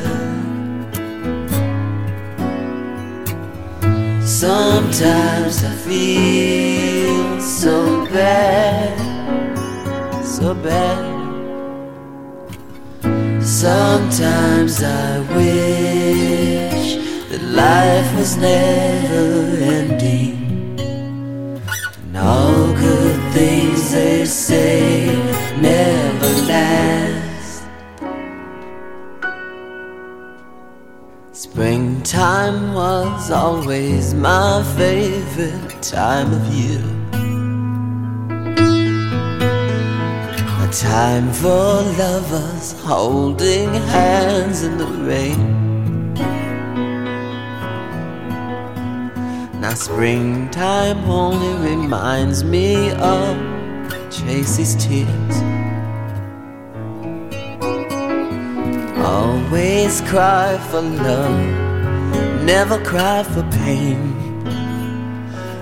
He say so strong, oh, unafraid to die, unafraid of the death that left me hypnotized. Know, staring at this picture, I realized.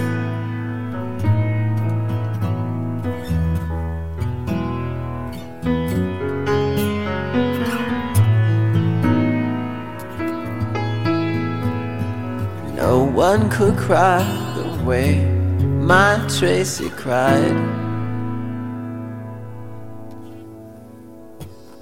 Sometimes it snows in April. Sometimes I feel so bad. Sometimes, sometimes I wish that life was never ending. But all good things they say never last. I often dream of heaven, and I know that Tracy's there. I know that he has found another friend.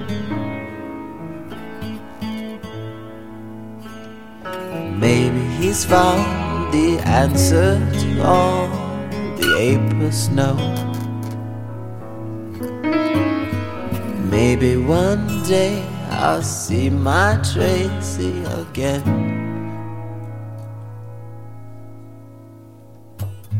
Sometimes it snows in April. Sometimes I feel so bad, so bad. Sometimes I wish that life was never ending. But all good things they say never last. All good things they say never last.